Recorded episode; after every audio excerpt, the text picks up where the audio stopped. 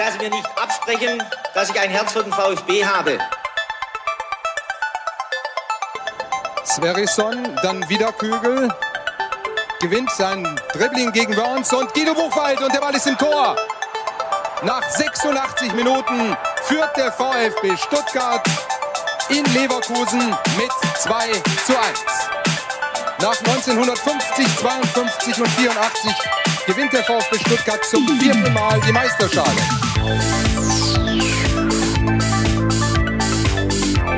Jetzt müsste der Ball endlich noch einmal hereinkommen. Jetzt kommt er weit nach hinten auf Hitzelsberger!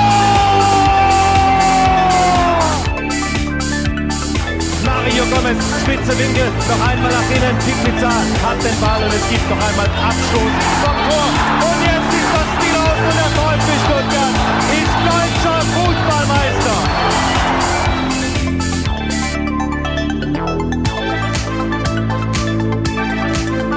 Klar ist es, dass wir in unseren Aktionen konsequenter sein müssen. Ähm, trotzdem denke ich, dass wir hätten zwei Elfmeter kriegen müssen. Ich glaube, äh, Nico ist ähm, vor dem Gegenspieler am Ball und dann trifft er ihn.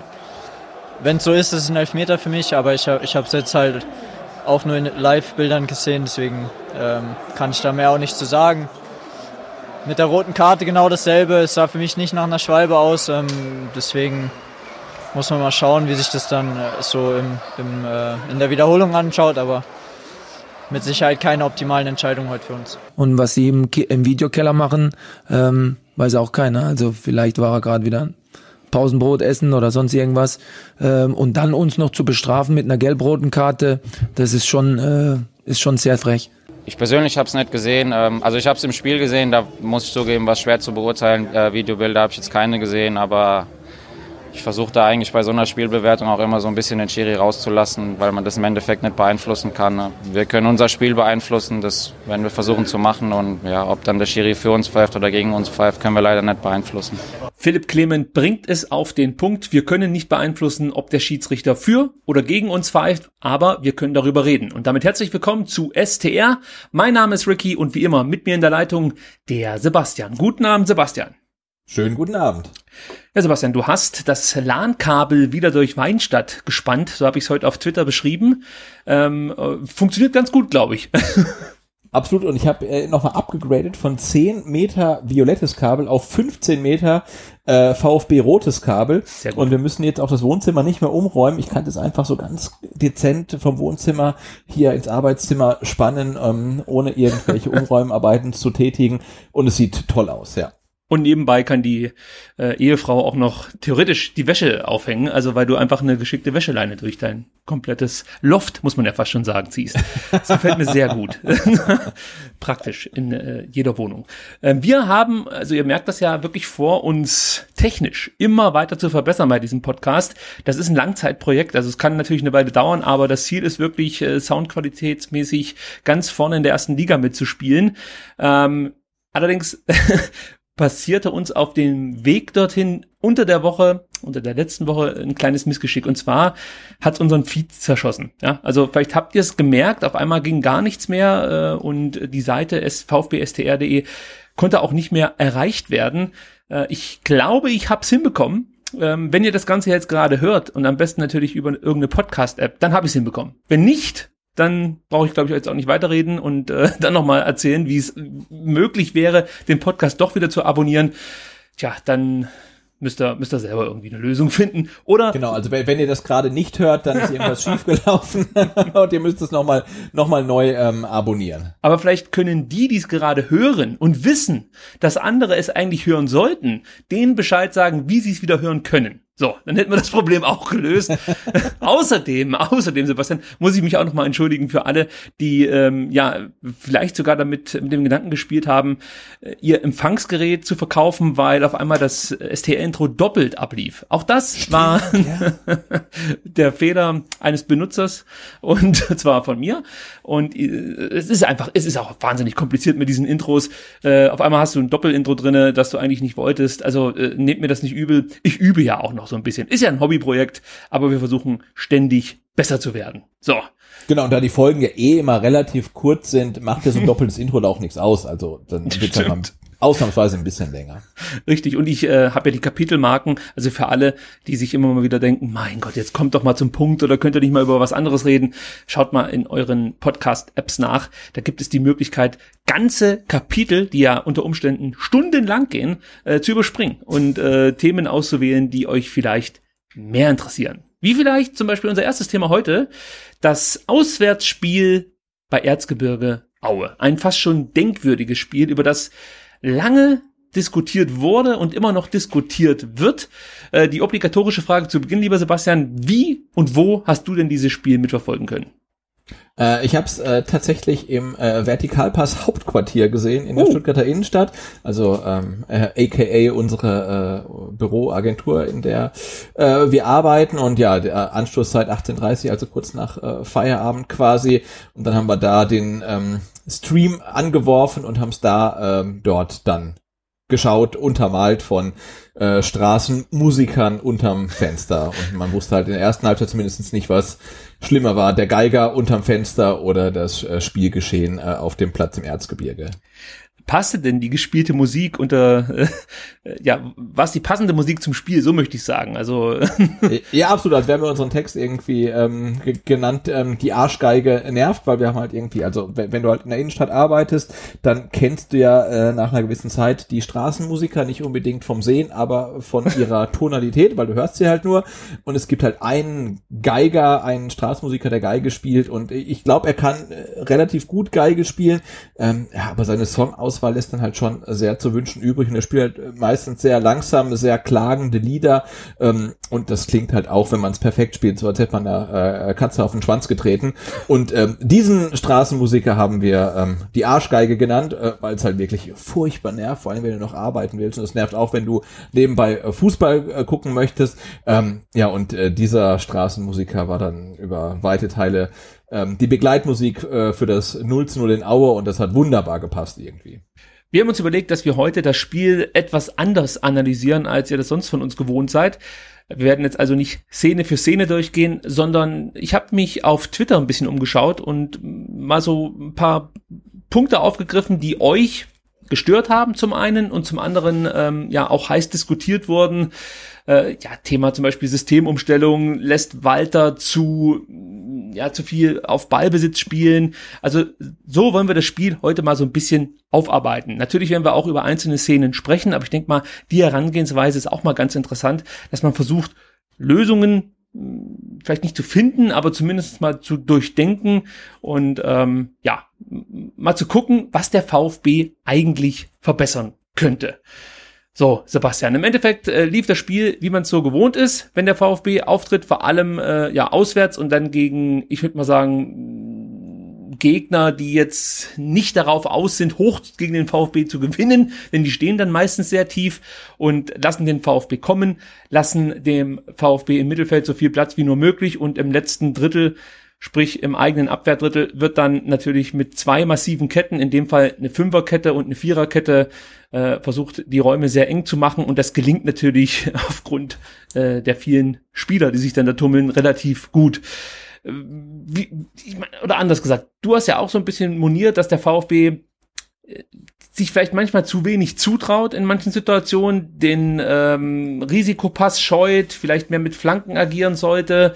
Äh, jetzt frage ich dich erstmal, was, was stört dich so am meisten aktuell am VfB-Spiel? Na, mich stört so am meisten eigentlich der Anspruch, äh, nein, der, der, der Konflikt zwischen Anspruch und Wirklichkeit. Ne? Also Tim Walter äh, macht für mich äh, nach wie vor einen guten Eindruck und äh, sagt halt in der ähm, Pressekonferenz vorm Spiel halt immer, wir sind Favorit in jedem Spiel, wir wollen wieder aufsteigen. Also er nimmt die Favoritenrolle an, finde ich super.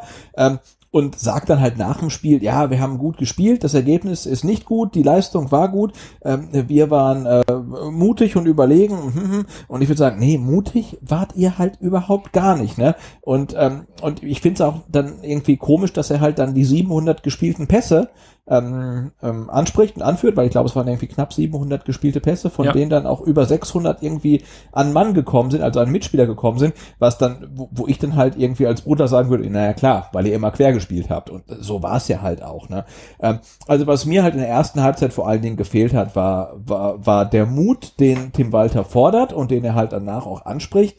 Ähm, ich fand, dass der VfB in Aue alles andere als ein mutiges Spiel gezeigt hat. Das war nicht mutig, ne? Das war viel Quergeschiebe, viel Ballkontrolle, ja, alles gut, aber es war nicht mutig. Und wenn du mit einem Kader wie der, der, ähm, den der VfB hat, äh, in Aue antrittst, dann musst du dir vielleicht auch einfacher, äh, einfach häufiger zutrauen, in eine 1 zu 1 Situation zu gehen, mehr Doppelbässe zu spielen, mehr Risikopässe zu spielen, individuelle Qualität ausspielen, aber das war mir einfach zu wenig. Also mir war es viel zu viel ähm, Ballbesitz ohne Raumgewinn, viel zu viel äh, Ballbesitz ohne gefährlich zu werden. Das war für mich Ballbesitz um des Ballbesitzes willen. Aber es hat halt überhaupt gar nichts gebracht. Du bist halt viel zu selten offensiv gefährlich geworden. Äh, ja, und das ist mir dann einfach zu wenig. Also vor allen Dingen, äh, ob der Vorzeichen, da kann man hinterher sagen, mit dem 0 zu 0 in Aue muss man irgendwie auch zufrieden sein. Und ich würde sagen, nee, mit dem 0 zu 0 in Aue musst du nicht zufrieden sein. Ich meine, wir reden von Aue, die haben 20.000 Einwohner, ein Stadion mit 16.000 haben ein ähm, Budget, was irgendwie einen Bruchteil ähm, dessen des VfB ausmacht und da darfst du mit einem 0 zu 0 nicht zufrieden sein. Ähm, und da kommen wir vielleicht später noch drauf. Für mich ist halt echt so die entscheidende Frage, äh, was kommuniziert Tim Walter, was kommuniziert äh, ähm, Sven Mislintat nach außen und was kommuniziert, kommunizieren sie nach innen. Und ich hoffe nicht, dass es das gleiche ist, weil dann wäre mir der Anspruch echt so ein bisschen zu gering einfach. Also die interne und externe Aufarbeitung dieses Spiels, die wird auch noch eine wichtige Rolle spielen. Aber erstmal muss ich aufklären, Aue hat 17.750 Einwohner. Also da Also haben ich habe jetzt gerade, ich habe ja auch gerade bei Wikipedia, also ich habe jetzt Aue Bad Schlema. Tja, 20.519. Aber wahrscheinlich ja ist das, Das ist wahrscheinlich, äh, weiß ich nicht, was das ist. Okay, also Aber- Aue Bad Schlema ist äh, eine große Kreisstadt, ähm, die am 1. Januar zwei- 2019 durch den Zusammenschluss von Aue und Bad Schlema entstand. Okay. Also Wahnsinn. dann, ja, Wahnsinn. Also genau, und, und Aue, Aue hat 16.000, dann wahrscheinlich Bad Schlema 4.000 und jetzt hat Aue Bad Schlema äh, 20.000. Ähm, ja, das ist natürlich dann schon eine ganz andere Hausnummer. Das ist richtig. Oh, Dennoch möchte ich, möchte ich äh, damit einsteigen, dass wir uns alle äh, nach diesem bitteren Abstieg Demut auf die Fahne geschrieben haben und gesagt haben, wir müssen äh, unsere Hausaufgaben machen und wir müssen ähm, ja mehr oder weniger dieses Jahr jetzt nutzen, vielleicht dann auch äh, mit einer vernünftigen Mannschaft, mit einer äh, guten Mentalität, ja, einfach auch wieder dem VfB ein anderes Gesicht zu verleihen. Das war ja mit ein Punkt, den wir häufig kritisiert haben in äh, den letzten Spielen der abgelaufenen Saison. Und äh, ich kann mich erinnern, dass in persönlichen Gesprächen mir viele VfB-Fans gesagt haben, ja, zur Not müssen wir halt dann noch mal ein Jahr in der zweiten Liga spielen.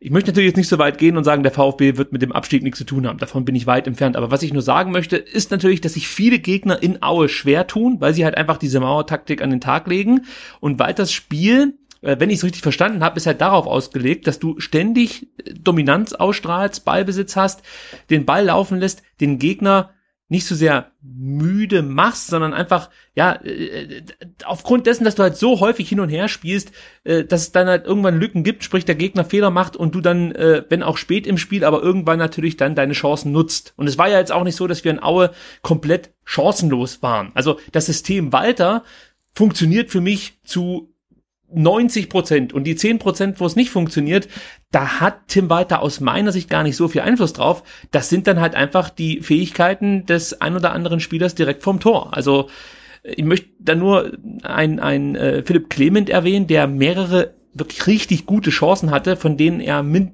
Sicherheit eine verwerten muss. Ja, Klimowitz hat eine Riesenchance in der 20. Minute, die muss er machen. Und dann kommen wir zum Aufregerthema schlechthin.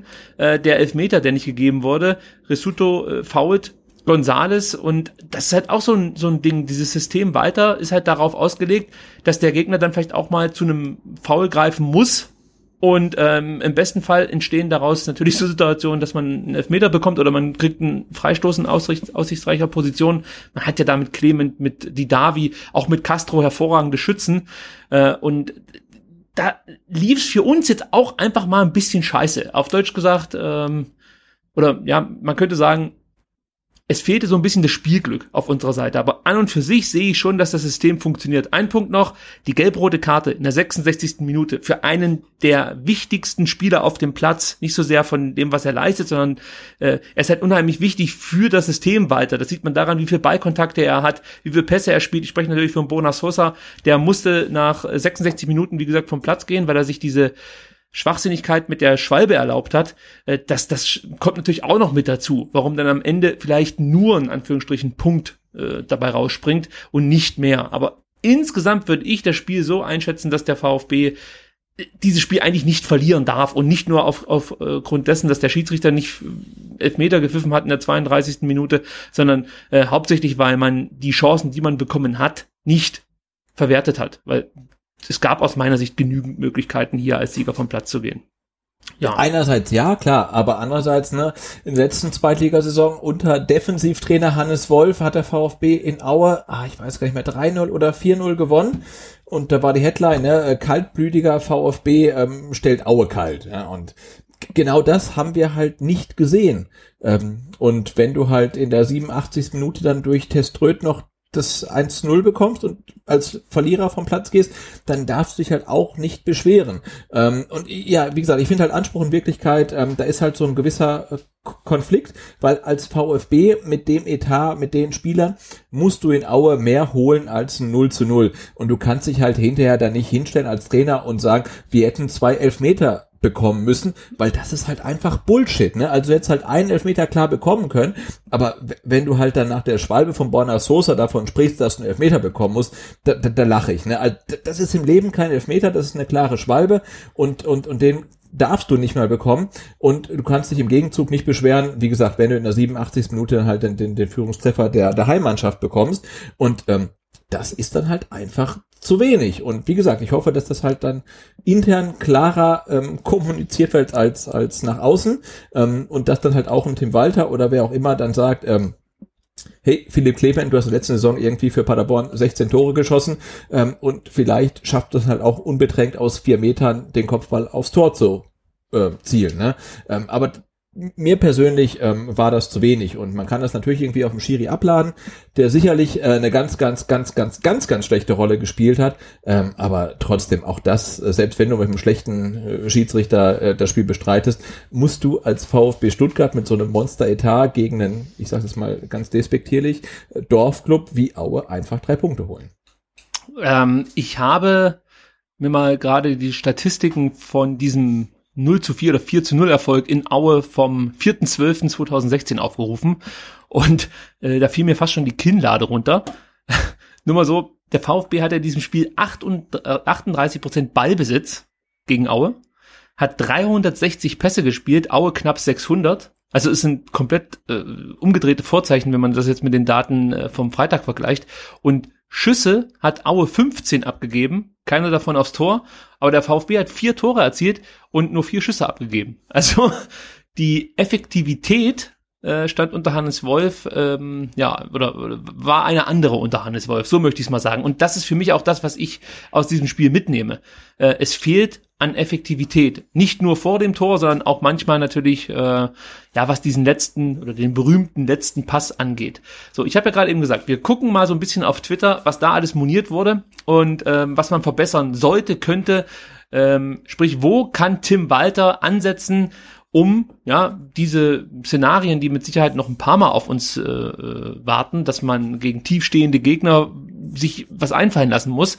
Ähm, ja, welche Ideen, Ansätze gibt es da für Tim weiter, diese tiefstehenden Gegner ähm, ja, zu Fehlern zu zwingen oder von mir aus dann auch ein bisschen rauszulocken, um dann mehr Platz zu haben und äh, zum Torerfolg zu kommen. Eins muss man vielleicht auch noch kurz sagen, man spricht oft von Tempo, wobei ich das als Punkt jetzt hier auch gerade schon lese auf meiner Notiz, äh, aber trotzdem möchte ich das vorneweg ansprechen. Für mich gibt es da zwei Unterschiede beim Thema Tempo. Einmal natürlich das Tempo des, des Spielers oder der Mannschaft an sich und es gibt natürlich noch das Balltempo. Und ich glaube, das ist das, was dir so ein bisschen gefehlt hat. Also das äh, wie der Ball zwischen den Spielern hin und her gespielt wurde. Das war immer oder wirkte sehr behäbig und da fehlt so ein Stück weit Dynamik in den Aktionen. Ich denke mal, das äh, kreidest du der Mannschaft an, wenn du von fehlendem Tempo sprichst. Ja, genau, fehlendes Tempo. Also natürlich sind die Spiele an sich schnell, aber es wurde halt viel quer gespielt und die das Tempo in der Vertikalität war halt einfach nicht schnell. Und man hat gesehen, es wurde immer gefährlich, wenn man halt ein bisschen äh, Risiko genommen hat. Ne? Also da gab es ja hin und wieder ähm, Doppelpässe ähm, auf der linken, auf dem linken Flügel. Äh, und da war auch die eine Szene, als sich dann halt äh, Nicolas Gonzalez dann nach dem Doppelpass gut durchgesetzt hat und den Ball dann halt reinschippte und dann halt gerade Clement halt aus vier Metern den Kopfball nicht aufs Tor gebracht hat. Ähm, aber äh, das ist so das, was ich halt so ein bisschen äh, moniere, dass man in der Offensive einfach zu wenig Risiko geht. Da werden die Bälle halt ewig lange hin und her gespielt und quer gespielt und es gibt keinen Raumgewinn und wir haben ja nun mal die individuelle Qualität, ähm, die dem Gegner überlegen ist. Und ähm, da hoff, äh, hoffe ich mir, äh, dass man dann in Zukunft halt häufiger den Zweikampf sucht äh, oder halt ein bisschen mehr Risiko geht, um, um da halt die Defensive des Gegners in Unordnung zu bringen. Und das war was, was mir ähm, in Aue komplett gefehlt hat, weil die standen ja die ganze Zeit gut gestaffelt und äh, ja, wurden kaum in Verlegenheit gebracht. Das ist gleich ein guter Punkt, denn genau das habe ich auch auf Twitter gelesen. Da wurde gefordert, mehr Risikopässe, genau das, was du gerade auch sagst. Ähm, lass uns da kurz drüber sprechen. Man sollte natürlich bedenken, Tim Walter ist halt sehr auf Kontrolle und Ballbesitz aus. Ja, dieses System, das 4-4-2, bietet, äh, ja, birgt natürlich die Gefahr, dass du äh, bei, bei Verlust relativ schnell überspielt wirst, weil du halt einfach nur drei Ketten hast und ähm, zwei, eine davon ist natürlich dann schon äh, ja, als, an, als Angriffskette jetzt nicht dafür prädestiniert, Angriffe abzufangen. Und es geht relativ fix, das haben wir ja auch schon ein paar Mal gesehen, dass äh, wenn der Gegner den Ball erobert, sei es jetzt durch einen Fehlpass von uns oder äh, ja einfach durch eine gelungene Defensivaktion, dann geraten wir schon ja immer so ein bisschen in die Bredouille. Das wurde gegen Aue eigentlich ganz gut gelöst. Es gab jetzt nicht so viele große Chancen für Aue. Du hast vorhin schon die Testrot-Chance in der 87. angesprochen, die war mit Sicherheit nennenswert. Aber ansonsten. Also nennenswert heißt, den muss er machen. Also ja, das stimmt, Na, aber es war ein Torwartfehler. Also, also das, das muss man genau, aber, aber, aber also Clement, Clement muss den muss den Kopfball in der 41. machen und Testrot muss den in der 87. machen. Ja. Also ne, wenn du Stürmer bist, dann musst du diese beiden Bälle einfach rein reinmachen. Und den aber es ist eine Tor Chance. zu bekommen, ist halt peinlich eigentlich. Das, ja. Da gebe ich dir recht, aber es ist halt nur eine Chance jetzt auf 90 Natürlich, Minuten ja, ja. Und, und der Rest, zumindest was ich mir jetzt hier notiert habe, das, das ist aus meiner Sicht jetzt nicht die Rede wert. Also das ist, es gab in der, in der 15. Minute so ein, so ein Weitschuss von Risuto, der äh, ja, über die über die Latte streift. Also das würde ich jetzt noch nicht mal so sehr als Riesenchance werten. Das war mehr oder weniger ein Sonntagsschuss, der dann äh, auch nicht reingeht. Und dann gab es halt häufig so Distanzschüsse. Es gab in der 75. Minute noch eine Chance für Hochscheid. Da sah Karasor richtig schlecht aus. Äh, ansonsten hat man die Gefahr schon relativ gut vom eigenen Tor fernhalten können. So. Nee, absolut, aber es war jetzt auch nicht so, dass ähm, der VfB den Auern irgendwie da die Bude zusammengeschossen hat nee. und irgendwie Aue halt irgendwie pures Glück hat, dass sie nicht zurücklagen. Das, das war es halt auch nicht. Das ist so ein bisschen der Punkt. Ich hatte mir so für die neue Saison echt gedacht, wir gewinnen die Spiele 3-2, verlieren vielleicht mal 3-2, gewinnen auch mal 5-4. Und jetzt sind halt die Ergebnisse irgendwie so, so Korkut-mäßig halt irgendwie 0-0, 1-0, vielleicht bald mal 0-1. Aber also die Defensive steht und aber die, die Offensive läuft halt einfach noch nicht so richtig. Ne? Dafür ist die Spielweise ähm, ja einfach nur so weit wie möglich entfernt von Taifun Korkut. Das ist ja das, Absolut, das, was man auch nicht Frage. vergessen darf. Das ist ja, äh, kommt mir auch ein bisschen zu kurz. Äh, die Mannschaft ist komplett neu zusammengestellt worden. Es sind Spieler, die zuvor noch nicht zusammengespielt haben. Es ist ein neuer Trainer vor Ort. Es ist für die meisten Spieler eine komplett neue Situation, dass man jetzt selber die Mannschaft ist, die das Spiel machen muss, die als großer Favorit in jedes Spiel geht. Das braucht dann auch vielleicht eine Zeit, um ähm, ja das richtig umzusetzen und auch ja, mit einem gewissen Selbstvertrauen auf dem Platz äh, zu stehen. Also das ist ja das, was man den Bayern immer attestiert, dass die da wie die Kings auf dem Platz rumlaufen und ihr Ding halt einfach durchziehen. Und wenn du, äh, ja, ich meine, mehr oder weniger innerhalb von ein paar Wochen vom letzten Loser der Bundesliga, ja, einer der schlechtesten Mannschaften, die jemals in der Bundesliga gespielt haben. Also es ist ja rein äh, faktisch so gewesen, dass der VfB eine grauenhafte Saison gespielt hat, plötzlich zu dem Top-Favoriten einer anderen Liga wirst. Ja, das ist natürlich dann schon auch nochmal schwierig, dass das direkt mit, mit sehr guten Leistungen mm, ja, zu bestätigen, diese Rolle. Also ich, ich stelle mir das schwer vor, ja, wenn du da hinkommst. Ja, absolut, und aber ich denke, wir müssen auch, auch ganz klar trennen halt, ne, so zwischen Generalkritik, irgendwie System Walter äh, und ja, funktioniert nicht und hier und da, alles, alles Kacke. Ähm, und das in Aue war halt einfach nicht gut. Ähm, und ich bin der Meinung, äh, ich, also wie gesagt, ich bin nach wie vor großer Fan vom äh, Hitzlintat-Walter-System, ähm, aber ich bin halt der Meinung, dass in Aue die, die Performance, die war halt einfach nicht gut. Und sich hinterher dann hinzustellen und zu sagen, ähm, die, die Leistung war überragend, wie es glaube ich dann ähm, äh, Sven Mislintat sagte. Da würde ich sagen, äh, nee, also das unterschreibe ich nicht und ich hoffe, er sagt es halt irgendwie nach außen, um den Druck vom Team zu nehmen und intern wird anders kommuniziert. Aber ich fand die Leistung in Aue halt alles andere als gut und die erste Halbzeit hat mich dann, Achtung, doch schon so ein bisschen an Weinziel und Kork erinnert, weil da standen halt die Offensivreihen, die standen halt vorne rum und warteten auf den Ball, ne? Und die haben sich halt den Ball dann halt x-mal quer hin und her geschoben, aber es war halt null Bewegung, es war null Dynamik Remake und es war halt einfach nicht gut. Ähm, und ähm, ja, und ich hoffe, es wird halt intern auch in der Deutlichkeit angesprochen ähm, und, und, und wird verbessert. Und also ich habe definitiv die Geduld, ähm, auch dann drauf zu warten, ähm, dass es sich verbessert. Und ich glaube, es kann sich auch verbessern. Ähm, und das, das, ja, das muss man halt abwarten. Aber ich fand den ähm, Auswärtsauftritt in Aue definitiv nicht so gelungen, ähm, wie es uns dann Tim Walter und Sven Mislint hat in den Interviews glauben machen wollten. Da gebe ich dir recht. Ähm, Nochmal zurück zu den Risikopässen und das kurz abzuschließen. Also da bin ich auch bei jedem, der sagt, ein bisschen mehr Risikobereitschaft wäre vielleicht nicht schlecht, aber es wirkt wirklich so, dass Walter halt einfach auf diese Kontrolle pocht und äh, ich glaube, er hat kein Problem damit, mal einen Risikopass zu spielen.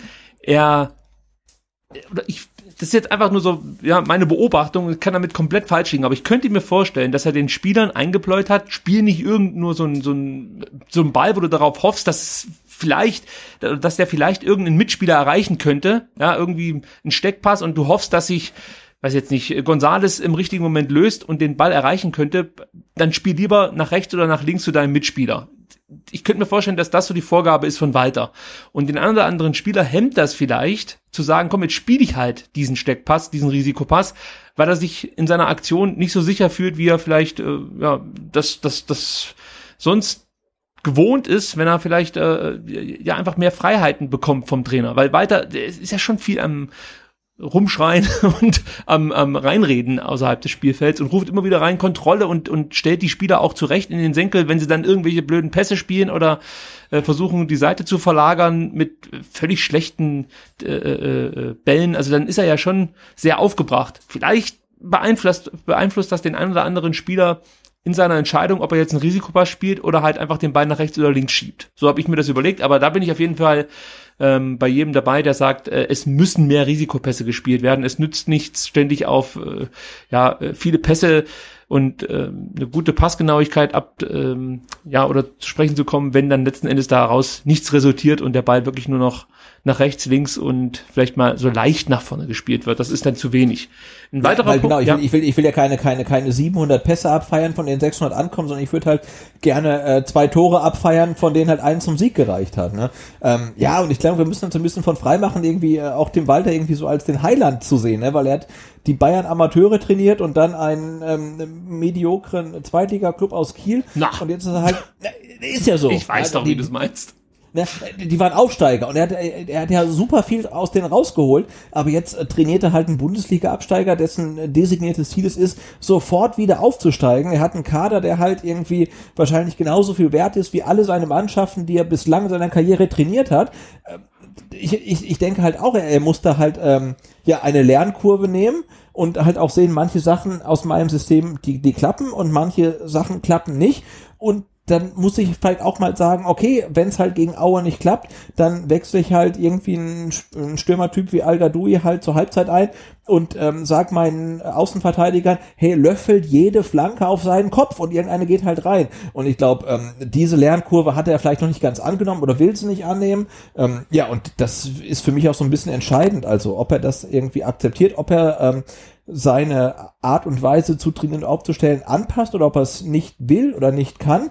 Ähm, ja, und dann wird man halt sehen, ob er halt die übliche VfB-Trainer Halbwertszeit dann halt hat oder ähm, eine längere. Ne? Ähm, Thema Flanken abwarten. ist auch ein gutes, wurde auch mehrfach angesprochen. Es müssen mehr Flanken geschlagen werden. Gegen Aue wurden 20 Flanken geschlagen, zwei kamen an. Das ist natürlich. Ja gut, ich meine, du musst halt, du musst halt keine, keine Flanken schlagen, wenn deine Stürmer Gonzales und Klimowitz heißen und die spielen halt irgendwie gegen äh, irgendwie so 2,50 Meter Innenverteidigerkanten aus Aue, da musst du keine Flanken schlagen. Ja, aber du hast ähnliche Werte gegen andere Gegner gehabt, als Genau, deine ja, ja, Stürmer al gadoui und Gomez hießen. Und das war jetzt auch nicht so, dass die jede Flanke verwertet haben. Und ich glaube, das muss ich auch nochmal sagen, ich glaube nicht, dass Tim Walter ein Problem mit Flanken hat. Auch hier bin ich mir sicher, dass Tim Walter äh, gar nichts gegen eine wohltemperierte Flanke einzuwenden hat, die zum Beispiel ein Borna Sosa schlagen kann. Auch hier stört ihn, glaube ich, viel mehr, dass es, äh, dass oft Flanken geschlagen werden, weil einem sonst nichts mehr einfällt. Also das ist ja sowas, äh, ich meine, Sebastian, wir haben so viele Spiele in Stuttgart gesehen, wie oft war das der Fall, dass in Sua äh, die linke Seite runtergelaufen ist und sich dann so 15 Meter vor der Grundlinie gedacht hat, ja, pff, hau jetzt einfach mal das Ding so rein. so. Ja, klar. Und das ist, das ist, das machst, äh, brauchst ja, du nicht. natürlich. Das kannst Ja. du dir sparen. Dann kannst du den Ball, dann schießt du den Ball lieber links ins Aus. Ja, das ist, das ist eigentlich besser, weil dann hat der Gegner nicht Abschlag, sondern äh, muss mit einem Einwurf weitermachen und du hast eher nochmal die Möglichkeit, dann den Ball zu erobern. Also Flanken, ja, kannst du natürlich einsetzen, aber ich sehe jetzt hier im Spiel aktuell äh, nicht, dass man zu wenig Flanken schlägt. Der Ertrag aus Flanken ist einfach viel zu gering. Also du musst viel zu viele Flanken schlagen und hast viel zu viele Ballverluste, bis dann endlich mal so eine Flanke al oder Gomez erreicht und die dann auch verwertet wird. Also die Gefahr, abgefangene Flanken dann, ähm, dass die vom Gegner direkt zu einem Konter genutzt werden, ist aus meiner Sicht zu groß, um hier äh, wirklich dann mehr auf Flanken ähm, zu gehen. Wobei ich aber schon sagen möchte, dass man vielleicht äh, trotzdem mehr die, die Außenpositionen mit einbeziehen sollte. Weil Walters Spiel ist ja schon sehr zentrumslastig. Und ich denke mir dann manchmal, das wird alles so eng, wieso, wieso nutzt man dann nicht die Schnelligkeit oder die, die, die, die, die technischen Fähigkeiten diverser Spieler aus und äh, lässt die über außen dann ein bisschen mehr aufdrehen. Ja, kommen wir vielleicht auch noch gleich dazu. Beziehungsweise können wir gleich drauf äh, dazu kommen, gerade was Technik angeht. Denn einen weiteren Punkt konnte ich auf Twitter finden, äh, der sehr häufig genannt wurde, und zwar, dass man häufiger Dribblings wagen sollte. Ist dir das auch so vorgekommen, dass der VfB zu wenig ins Dribbling geht? Eins zu eins Situation. Ja, also genau, Dribbling eher, weiß ich nicht, aber eins zu eins, ja, ne, weil wir wir reden ja immer davon, dass der VfB sicherlich auf den Einzelpositionen individuell den gegnerischen Mannschaften überlegen ist und wenn du halt den Ball mal in einer Position hast, wo du nicht unbedingt einen direkten Konter ähm, riskierst, wenn du den Ball verlierst, ich denke, dann musst du ins 1 zu 1 gehen und, und, und das ähm, da, da vorne versuchen. Und ja, und, und fast jeder, der für den VfB auf dem Platz steht, müsste ja seinem Gegenspieler individuell überlegen sein. Und gerade in der Offensive, denke ich, musst du es halt versuchen, dann den Offensiv-Zweikampf äh, zu, zu suchen, um, um, um halt dann auch den, den Raumgewinn zu schaffen. Ähm, und das ist mir echt noch so ein bisschen, bisschen zu selten einfach. Also viel Ballgeschiebe ähm, und, und, und wenig Risiko. Ja, also ähm, offensiv Zweikämpfe und auch Dribblings äh, würde ich befürworten, vor allen Dingen, weil man ja auch gesehen hat ähm, am Freitagabend, wenn es da mal schnell geht über Doppelpässe oder über Dribblings und man sich gegen seinen Gegenspieler durchsetzen kann, dann, wie gesagt, Paradebeispiel, linke Seite Nicolas Gonzalez und dann der Chip, äh, die Chip-Flanke nach innen und Philipp Clement hat dann die, die, die Kopfballchance. Ähm, das, das brauchen wir häufiger. Auch diesbezüglich habe ich mich natürlich schlau gemacht und kann dir sagen, ähm, der VfB hat sehr, sehr häufig versucht, Situationen mit Dribblings und 1 zu 1 Situationen zu lösen. Kam ja auch so nicht vor, aber statistisch gesehen ähm, geht der VfB oder ging der VfB gegen Aue 17 Mal in so eine Dribbling-Situation und das ist ein sehr, sehr hoher Wert, weil ich habe dann so geschaut, was ähm, erreichen Mannschaften, die man mit, mit solchen, mit, mit so einem Fußball in Verbindung bringt für Werte. Also zum Beispiel Dortmund gegen Köln, 13 Dribblings. Ähm, Liverpool gegen Arsenal, 9 äh, Dribblings und äh, am Sonntag Barcelona mit 12 Dribblings. Also das ist schon ein sehr hoher Wert, 17 Dribblings.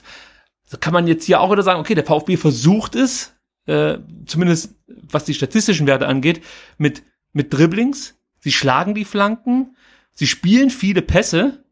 An was kann es dann liegen? So. Und dann habe ich mir geguckt oder mir angeschaut, wie oder ja, wenn es mal gefährlich wurde, wie äh, kam es dazu oder was was ist da im Vorfeld passiert? Und da ist mir aufgefallen, dass fast alle gefährlichen Situationen im Spiel gegen Aue zustande kamen, wenn der VfB bis an die wirklich konsequent bis an die Grundlinie runtergegangen ist. Und da würde ich jetzt zum Beispiel mal ansetzen. Der VfB geht aus meiner Sicht oder die, der, der, der, ja, das System ist nicht so darauf ausgelegt, wirklich immer konsequent bis zur Grundlinie sich äh, zu, zu arbeiten und ähm, es wird zu häufig dann der Weg nach innen gesucht oder eine Flanke geschlagen. Also aus meiner Sicht muss Walter irgendwie eine Möglichkeit finden, wen auch immer bis an die Grundlinie runterzuschicken und von da aus dann äh, Bälle in den Strafraum zu jagen, beziehungsweise vielleicht auch mal in den Rückraum und äh, darauf hoffen, dass ein Karasor, der einen guten Schuss hat, Clemens sowieso und auch ein Didavi dann von da aus treffen. Also es gab äh, äh vier wirklich gefährliche Situationen oder entscheidende Situationen im Spiel gegen Aue, die ich mir notiert habe. Dazu gehört zum Beispiel der nicht gegebene Elfmeter. Dazu gehört die Riesenchance von Clement in der 44. Minute. Die Situation äh, mit Sosa, als er gelb-rot sah, wo man ja auch sagen kann, das war ja eigentlich eine gute Situation. Wenn er sich nicht hätte fallen lassen, äh, wäre er vielleicht gefault worden oder wäre durch gewesen und ähm, äh, später nochmal eine große Chance äh, für Clement. Äh, Gonzales passt da von der Grundlinie auf Clement, in der 71. Minute war das, da müsste eigentlich dann auch das Tor fallen. Und insgesamt ähm, erreichte der VfB gegen Aue sechsmal nur die Grundlinie, nur sechsmal und da bin ich einmal noch wohlwollend, weil äh, der, der Spieler dann noch abdreht, also nicht nach innen zum Tor, sondern nach außen. Also kann man sagen, fünfmal erreicht der VfB die Grundlinie gegen Aue und viermal entsteht daraus eine gefährliche Situation. Also da würde ich versuchen anzusetzen, dass man eher bis zur Grundlinie Linie sich irgendwie kombiniert oder durch einen Systemwechsel vielleicht dann ähm, die Außen stärker mit einbindet. Wobei Walter ja sagt, ob ich jetzt im 4-3-3 spiele oder im 4-4-2, macht eigentlich gar nicht so einen großen Unterschied. Sehe ich auch. Also könnte man hier sagen, dass die Angriffsreihen einfach ähm, ja noch mehr Positionswechsel durchführen müssten, um ähm, ja einfach auch eine gewisse Breite dann ins Spiel zu bekommen und äh, vielleicht dann auch wieder durch diese vielen Positionswechsel nicht nur eine Breite reinzubekommen, sondern auch eine neue Tiefe zu kreieren, weil das ist natürlich enorm schwierig, gegen so einen tiefstehenden Gegner da noch Tiefenläufe anzusetzen. Und dann sind wir auch bei dem Thema Tempo. Äh, du kannst natürlich kein Tempo aufnehmen, wenn du kaum Wiese vor dir hast. Also du brauchst natürlich einfach auch ein bisschen Platz vor dir, um dann Tempo, also rein, rein äh, wirklich Geschwindigkeit aufbauen zu können. Ansonsten wird's halt enorm schwer. Aber der Weg bis zur Grundlinie, ja, das kommt mir ein bisschen zu kurz im System weiter. Das ist das, was ich jetzt äh, ausmachen konnte. Alle anderen Parameter, die ich so gelesen habe, ja, haben wir ja gerade aufgezählt. Da muss ich ganz ehrlich sagen, da sieht's beim VfB gar nicht so schlecht aus. Also es sind die Risikopässe, Risikobereitschaft, vielleicht könnte man das so sagen, und die konsequenten Läufe, da sind wir wieder bei dem Thema, konsequent spielen bis zur Grundlinie und dann natürlich auch die Torchancen nutzen. Das sind so die drei Punkte, die mir ähm, eigentlich einfallen, an denen man jetzt arbeiten könnte, wenn man ja endlich auch mal gegen tiefstehende Gegner etwas erfolgreicher auftreten möchte, weil daran muss man ja arbeiten. Ich habe noch mehr. Ja, nee, genau, weil du hast halt von den von den 17 Gegnern in der Liga hast du ja 14 bis 15, die genauso spielen werden, ne? Und wenn du gegen die kein Rezept hast, ähm, dann hast du ein Problem. Und da bin ich auch gespannt, wie halt dann ähm, Tim Walter so von seinem Dogma vielleicht ein bisschen abweicht und sagt, okay, dann bringe ich halt äh, äh, al und Gomez, wenn Gomez wieder fit ist und dann muss es halt irgendwie ähm, Flanken in 5-Meter-Raum hageln, ne? weil das führt halt zum Erfolg. Das ist zwar mm. vielleicht langweilig, aber die haben halt die individuelle Qualität, um halt Tore zu erzielen. Ich, ähm,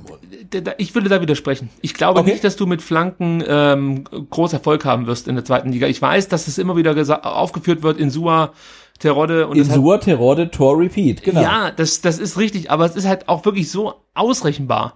Und du hast Natürlich. inzwischen eine gewisse, eine gewisse Qualität hast du mittlerweile auch in der zweiten Liga, was die Innenverteidiger angehen, angeht. Und ich glaube, dass das in der, also in, in, in, in Walters Fußballsystem ist das nicht vorgesehen, dass du einfach nur nach außen den Ball spielst und dann hoffst, dass dein äh, Linksverteidiger oder Rechtsverteidiger eine coole Flanke schlägt und vorne so ein alter Haudegen einnickt. Ich, das, ja, das aber, widerstrebt seinem Spielsystem. Ja, natürlich, aber in dem Fall ist mir jetzt erstmal Walters äh, ähm, ähm, Philosophie vollkommen egal. Aber ich glaube, wenn du halt irgendwie Außenspieler hast, wie, wie in Borna Sosa, der die Flanken relativ geil reinschlagen kann, und du hast in der Mitte halt irgendwie einen äh, Stürmer vom Kaliber Mario Gomez und einen der ähm, erfolgreichsten Zweitligastürmer der letzten Saison wie Al Gadoui und dann kommen die Bälle halt vorne gut rein und du spielst halt gegen Innenverteidiger, die halt für Erzgebirge Aue spielen, dann kommst du halt zum Erfolg. Ähm, aber, also, aber wo ist dann die Entwicklung der Mannschaft, die man ja auch gefordert hat, dass man gesagt hat, also wir müssen, wir müssen jetzt äh, ein anderes Spielsystem entwickeln, wir wollen wieder für offensiven Fußball, äh, Fußball stehen. Ich erinnere mich da an Thomas Hitzesberger, der auf der Mitgliederversammlung gesagt hat, er möchte äh, sehen, dass, dass das Spielgeschehen in de, im, im gegnerischen Strafraum stattfindet und nicht in unserem Strafraum. Du hast ja dann wieder eine Spielweise oder implementierst eine Spielweise, mit der du auch in der ersten Liga wieder nicht bestehen kannst. Also vielleicht steigst du so auf, aber wenn du aufsteigst, wirst du mit dieser Spielweise keinen Blumentopf gewinnen in der Bundesliga. Da lege ich mir jetzt schon fest. Also eigentlich muss er jetzt versuchen, ja auch schon so einen Grundstein zu legen für einen möglichen Aufstieg und vielleicht dann natürlich auch äh, für eine gewisse spielerische Note, die uns ja komplett gefehlt hat in den letzten Jahren. Ja, absolut, aber das ist wirklich eine, eine, eine philosophische Frage, ne? Also. Aber deswegen man, hat man ja den Trainer verpflichtet, weil man ja genau diese Philosophie verfolgen möchte. Ja, aber so, so klar wurde das ja auch noch nicht kommuniziert, ne? Also, oder hast du schon mal jemanden sagen hören, hey, ähm, wir wollen jetzt erstmal eine Philosophie, wir wollen ein Spielsystem und wenn es halt dann nicht zum Aufstieg reicht, ähm, dann bleiben wir halt noch mal eine Saison ähm, unten oder so. Also das, das fehlt mir noch so ein bisschen. Also ich, ich das mag stimmt. Das ja, wie es gespielt wird, aber so, äh, man, man hat jetzt irgendwie auf der einen Seite, ja, will man ein neues Spielsystem implementieren und irgendwie viel Ballbesitz und äh, irgendwie ähm, 100.000 Pässe und über Kurzpassspiel zum Erfolg, äh, aber andererseits will man halt irgendwie auch aufsteigen ähm, und das da, da beißt sich die Katze irgendwie noch so ein bisschen in den Schwanz, finde ich. Also man müsste das mal klar kommunizieren, was man jetzt möchte. Das stimmt, aber es gibt ja diese Aussagen von Sven Mislintat, dass man sagt, äh, man man hat sich bewusst dazu entschieden, nicht all in zu gehen. Ja, man ist handlungsfähig, wenn man nicht direkt wieder aufsteigt. Ähm, es gab auch die Aussage, wir haben Spieler geholt, die zum einen in der zweiten Liga ihre Klasse nachgewiesen haben und auf der anderen Seite aber auch noch äh, Potenzial haben, um ja vielleicht in der ersten Liga den Durchbruch zu schaffen. Also das kann kann man so interpretieren, dass der Sportdirektor damit andeutet, wenn es schief geht, ja, ist das noch nicht hier irgendwie der Untergang oder so, sondern äh, wir sind vorbereitet. Wir nehmen auch, wenn es doof läuft, noch mal ein Jahr zweite Liga in Kauf. Aber dass es jetzt keiner so öffentlich sagt, kann ich schon verstehen. Ich stell dir mal vor, der ja, Misteltat stellt sich ja, hin aber, und sagt das. Genau, wir sind jetzt auch irgendwie erst vier Spieltage in der Saison, lass mal irgendwie zehn Spieltage Absolut. rumgehen und dann, ähm, dann machen wir mal ein Zwischenfazit, genau. Aber, aber grundsätzlich, also ich fand, wie gesagt, den Auftritt in Aue fand ich absolut ähm, nicht gut. Ähm, und ich habe auch irgendwie null Verständnis dafür zu sagen, das war eine überragende Leistung. Nö, war es nicht. Ähm, aber die grundsätzliche Ausrichtung ähm, und das grundsätzliche Konzept, äh, was jetzt verfolgt wird, äh, finde ich äh, trotzdem gut. Und ich glaube, man kann auch beides mit beide Meinungen miteinander vereinen. Was man vielleicht auch noch überdenken könnte, ist äh, die Art und Weise, wie man, wie man den Gegner anläuft. Also bei Weiter ist es ja wirklich so, sobald der Gegner den Ball hat, äh, und das fängt halt an, sobald der Torwart den Ball äh, in, in die Hand nimmt oder halt einfach am, am Fuß führt und seine Innenverteidiger einspielt, der gegnerische Torwart, ähm, pressen wir ja sofort direkt drauf. Also wir wollen sofort den Ball haben und man könnte sich natürlich jetzt hier überlegen, ob man den Gegner zumindest mal bis zur Mittellinie kommen lässt, um daraus dann vielleicht eher so ein Tempovorteil äh, sich, sich erspielen zu können. Also sprich, wenn du dann den Ball an der Mittellinie er, erkämpfst, ja, dann kannst du vielleicht auch mal jemanden schicken, der halt Tempo aufnehmen kann. Aber jetzt ist es halt so, unter Umständen gewinnst du den Ball, weiß ich nicht, 30 Meter vom gegnerischen Tor und dann stehen halt schon wieder sechs Gegenspieler vor dir. Also du kannst, du kannst fast nie wirklich Tempo oder Umschaltsituationen äh, generieren. Man konnte das gestern ganz gut sehen im Spiel Karlsruhe gegen den HSV. Da siehst du halt, dass, dass der KSC versuchte mitzuspielen und das spielte dem HSV dann in die Karten und so konnten die relativ hoch und ungefährdet das Spiel dann nach Hause bringen. Aber solche Spiele, die fehlen uns ja noch komplett. Wir haben ja immer Gegner, die darauf äh, aus sind, erstmal möglichst lange kein Gegentor zu bekommen äh, und, und einfach versuchen, Nadelstiche zu setzen. Und das ist natürlich auch enorm schwierig, wenn du da immer wieder draufpresst, dann wirklich Tempo und, und, und Geschwindigkeit ins Spiel zu bekommen. Also das habe ich mir auch überlegt, ob man da äh, ein bisschen später erst den Gegner anläuft und ruhig mal ein bisschen äh, kommen lässt. Ich weiß zum Beispiel, dass Real Madrid das so häufig mal gemacht hat, dass sie absichtlich den Ball auch abgegeben haben, ja, dass der Gegner dann ein bisschen kommen konnte und man dann den Ball wieder erobert hat, ist natürlich schon ein bold Move, das so zu spielen. Ich weiß auch nicht, ob ich das dem VfB zutrauen würde, aber ich meine nur, man hat dem Gegner dann den Ball überlassen, hat sich dann äh, dran gemacht, den Ball wieder zu erobern und äh, hatte dann natürlich mehr Wiese vor sich, konnte dann die Schnelligkeit diverser Spieler ausspielen und ähm, kam dann so zum Torerfolg unter Umständen. Also das sind auch so kleine Dinge, kann man sich auch mal überlegen, ob das so sinnvoll ist, da wirklich wie so eine wie die Feuerwehr ständig vorne drauf zu rennen. Und ähm, ja, weiß ich auch nicht, ob man da noch mal ansetzen könnte. Systemwechsel habe ich auch gelesen. Äh, ich glaube, darüber braucht man nicht groß diskutieren, weil Tim Weiter ja eh diese Philosophie verfolgt, dass es äh, ständig Systemwechsel im Spiel je nach Situation gibt. Die Spieler müssen mehrere Positionen während dem Spiel einnehmen können. Also ich, ich denke mal, so, ein, so einen generellen Systemwechsel werden wir unter Walter erstmal nicht sehen. Der wird dieses 4-4-2 in der Grundausrichtung ähm, durchziehen und ja, ich sehe jetzt da nicht jetzt äh, groß die Möglichkeit auf 4-3-3 umzustellen, sprich mit zwei Flügelstürmern und dann einem Zentrumstürmer, sehe ich aktuell ehrlich gesagt nicht. Also diese Bayern äh, Herangehensweise sehe ich sehe ich ehrlich gesagt aktuell nicht. Oder? Genau, wobei es schon erstaunlich ist, dass die, die, die, ähm, die, die Fluktuation, die man halt in der Defensive sehen kann, also ähm, das finde ich mal brutal. Also ich habe es am Freitag wieder auch ähm, verfolgt, wie äh, Pascal Stenzel da ähm, rotiert, ne? Also er rückt ja immer ähm, von rechts halt irgendwie dann nach innen in die Innenverteidigerposition und dann äh, auch ein bisschen weiter nach vorne schon ins Defensive Mittelfeld, also wie er seine Rechtsverteidigerposition ausfüllt, im Gegensatz zu Borna Sosa, der halt irgendwie so ein klassischer Linksverteidiger ist.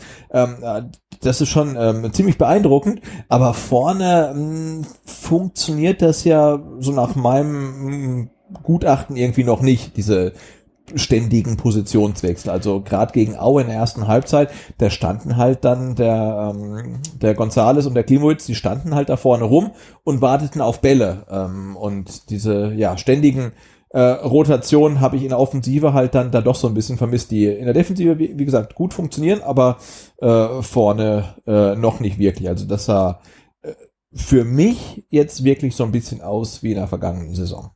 Du hast es ja letzte Woche schon angesprochen, dass Stenzel häufig nach links sieht und ähm, daraufhin habe ich auf Spielverlagerung so ein bisschen rumgestöbert und bin auch schnell fündig geworden. Das ist wahrscheinlich dem geschuldet, dass Walter die linke Seite überlagern möchte und dann mit einem Pass oder auch mal mit einem, ja, ja mit, mit einem langen Ball, mit einem Seitenwechsel versucht, dann über der rechten Seite gefährlich vors Tor zu kommen. Das ist wohl die Idee dahinter. Also das ist zumindest das, was Spielverlagerung erkennt. Genau, und, und an, muss man sagen, äh, Pascal Stenzel irgendwie brutal beeindruckend. Ne? Also nominell ja. Rechtsverteidiger, rückt dann bei Ballbesitz irgendwie äh, äh, ja zentral in die Innenverteidigerposition, rückt dann nach vorne irgendwie auf die Sechserposition, hat dann vorne teilweise noch richtig gute Torchancen, äh, flankt, also ähm, dafür, dass er halt irgendwie ja als, ähm, ich weiß gar nicht, war er in Freiburg Stammspieler? Nee, aber er hat in Dortmund eigentlich auch schon so ähnlich gespielt oder noch offensiver kann man fast schon sagen. Also genau, er, aber er, kam er jetzt nicht, nie, genau, aber er kam jetzt nicht als etablierter Bundesligaspieler zum VfB, ist jetzt der einzige Rechtsverteidiger, den man hat und er spielte halt ein Wahnsinnspensum, ne? Also komplett fehlerfrei, spielt halt gefühlt irgendwie sieben verschiedene Positionen, äh, kommt dann noch zum Abschluss. Ähm, das hätte ich ehrlicherweise äh, vor der Saison äh, nicht erwartet von ihm. Also da ganz äh, großen Respekt. Also ganz, ganz guter äh, Neueinkauf und äh, macht das ähm, brillant auf der rechten Seite. Ja, gehört auch zu den Spielern, ähm, da hoffe ich so ein bisschen, dass Sven Mislintat oder Thomas Hitzesberger vielleicht äh, irgendeine Kaufoption noch mit Irgendwo, haben genau, in, den Leihvertrag. Ja. ja, ich hoffe, äh, dass der vielleicht nicht direkt dann nach dem Jahr schon wieder zurückgeht nach Freiburg. Äh, das Thema Trainerwechsel lasse ich natürlich außen vor, wurde auch auf Twitter schon diskutiert, aber da diskutiere ich gar nicht drüber, das ist völlig idiotisch. Und ähm, vielleicht noch eins, was ich auch gelesen habe, man muss sich vielleicht überlegen, dass man ähm, noch, noch andere Spieler verpflichtet. Siehst du das noch als Option, dass man sagt, man muss vielleicht im Mittelfeld noch irgendwie äh, ja in der Zentrale nachbessern, weil viele unzufrieden sind mit Philipp Clement und auch Daniel Didavi in den letzten Spielen ja, eher wieder in, in altbekannte Muster zurückgefallen ist und die gute Leistung aus den ersten beiden Spielen nicht bestätigen konnte? Also ich glaube, unser Fluch ist so ein bisschen ähm, der Spielplan. Ne? Wir hatten ähm, mit dem Heimspiel gegen Hannover und dem Auswärtsspiel gegen Heidenheim zwei ähm, relativ große Brocken, aber auch zwei Mannschaften, die den Anspruch hatten, äh, mitzuspielen. Mhm. Und ich glaube, da hat sich der VfB halt dann so ein bisschen einfacher getan. Und aber mir geht's genauso. Ne? gegen Hannover und auch gegen Heidenheim. Da war äh, Daniel Davi richtig gut. Ähm, wir haben unseren, unseren Keeper gesehen, der diese riskanten ähm, Kurzpässe und Doppelpässe gespielt hat. Wir dachten irgendwie, hey, what the fuck, was macht der da? Halt, lass das, hau die Bälle lang raus. Ähm, und da, und dann hatte man aber dann auch im, Gegen, im Gegenzug halt ähm, Aktionen mit Doppelpässen und schnell gespielten Staffetten, wo man dachte irgendwie, wow, sowas habe ich am VfB echt schon jahrelang nicht mehr gesehen, aber das war halt gegen Gegner, die halt mitspielen wollten. Ähm, und dann kam halt äh, ähm, Rostock, St. Pauli und Aue und die wollten halt alle nicht mitspielen und da hat das halt nicht mehr so richtig funktioniert und ähm, deswegen ist jetzt die Tendenz so ein bisschen negativ, weil die ersten zwei Spieltage richtig äh, der also nicht richtig gut aussah, aber es sah teilweise richtig gut aus. Ähm, und jetzt in den letzten drei Spielen sah es halt auch teilweise nicht mehr gut aus. Aber ich glaube, es ist auch so ein bisschen im Spielplan geschuldet. Ähm, aber ich glaube, du musst den Kader halt echt nicht nachbessern. Ne? Also wenn du jetzt siehst, du hast ähm, jetzt für kommenden Montag gegen Osnabrück für die zwei Positionen im Sturm. Halt, gegen Bochum. Äh, sorry, hab ja. ich, was habe ich gesagt? Osnabrück, du warst, äh, Osnabrück, du warst schon ganz weiter. Gegen gegen Bochum ähm, hast du halt fünf fitte Stürmer und du musst halt zwei auswählen ähm, und auch die ähm, Verletzungssorgen, ähm, die man durch Kaminski und ähm, Mangala hat, sind irgendwie auch schon völlig in den Hintergrund gerückt. Jetzt wo ein Askasiba auf der Bank sitzt. Ähm, also der, der Kader ist, glaube ich, ähm, absolut ausreichend ähm, und eher so die Taktik, das Konzept und die Spielweise ist ähm, der entscheidende Faktor. Mangala ist ein gutes Thema. Also da äh, bin ich froh, wenn der wieder kann, weil er wäre für mich jetzt halt die Option schlechthin, um Karasor mal eine Pause zu geben. Also da sehe ich halt Askasiba nicht so sehr, aber Mangala wäre für mich ein Spieler, den würde ich da gerne äh, regelmäßig sehen auf der 6.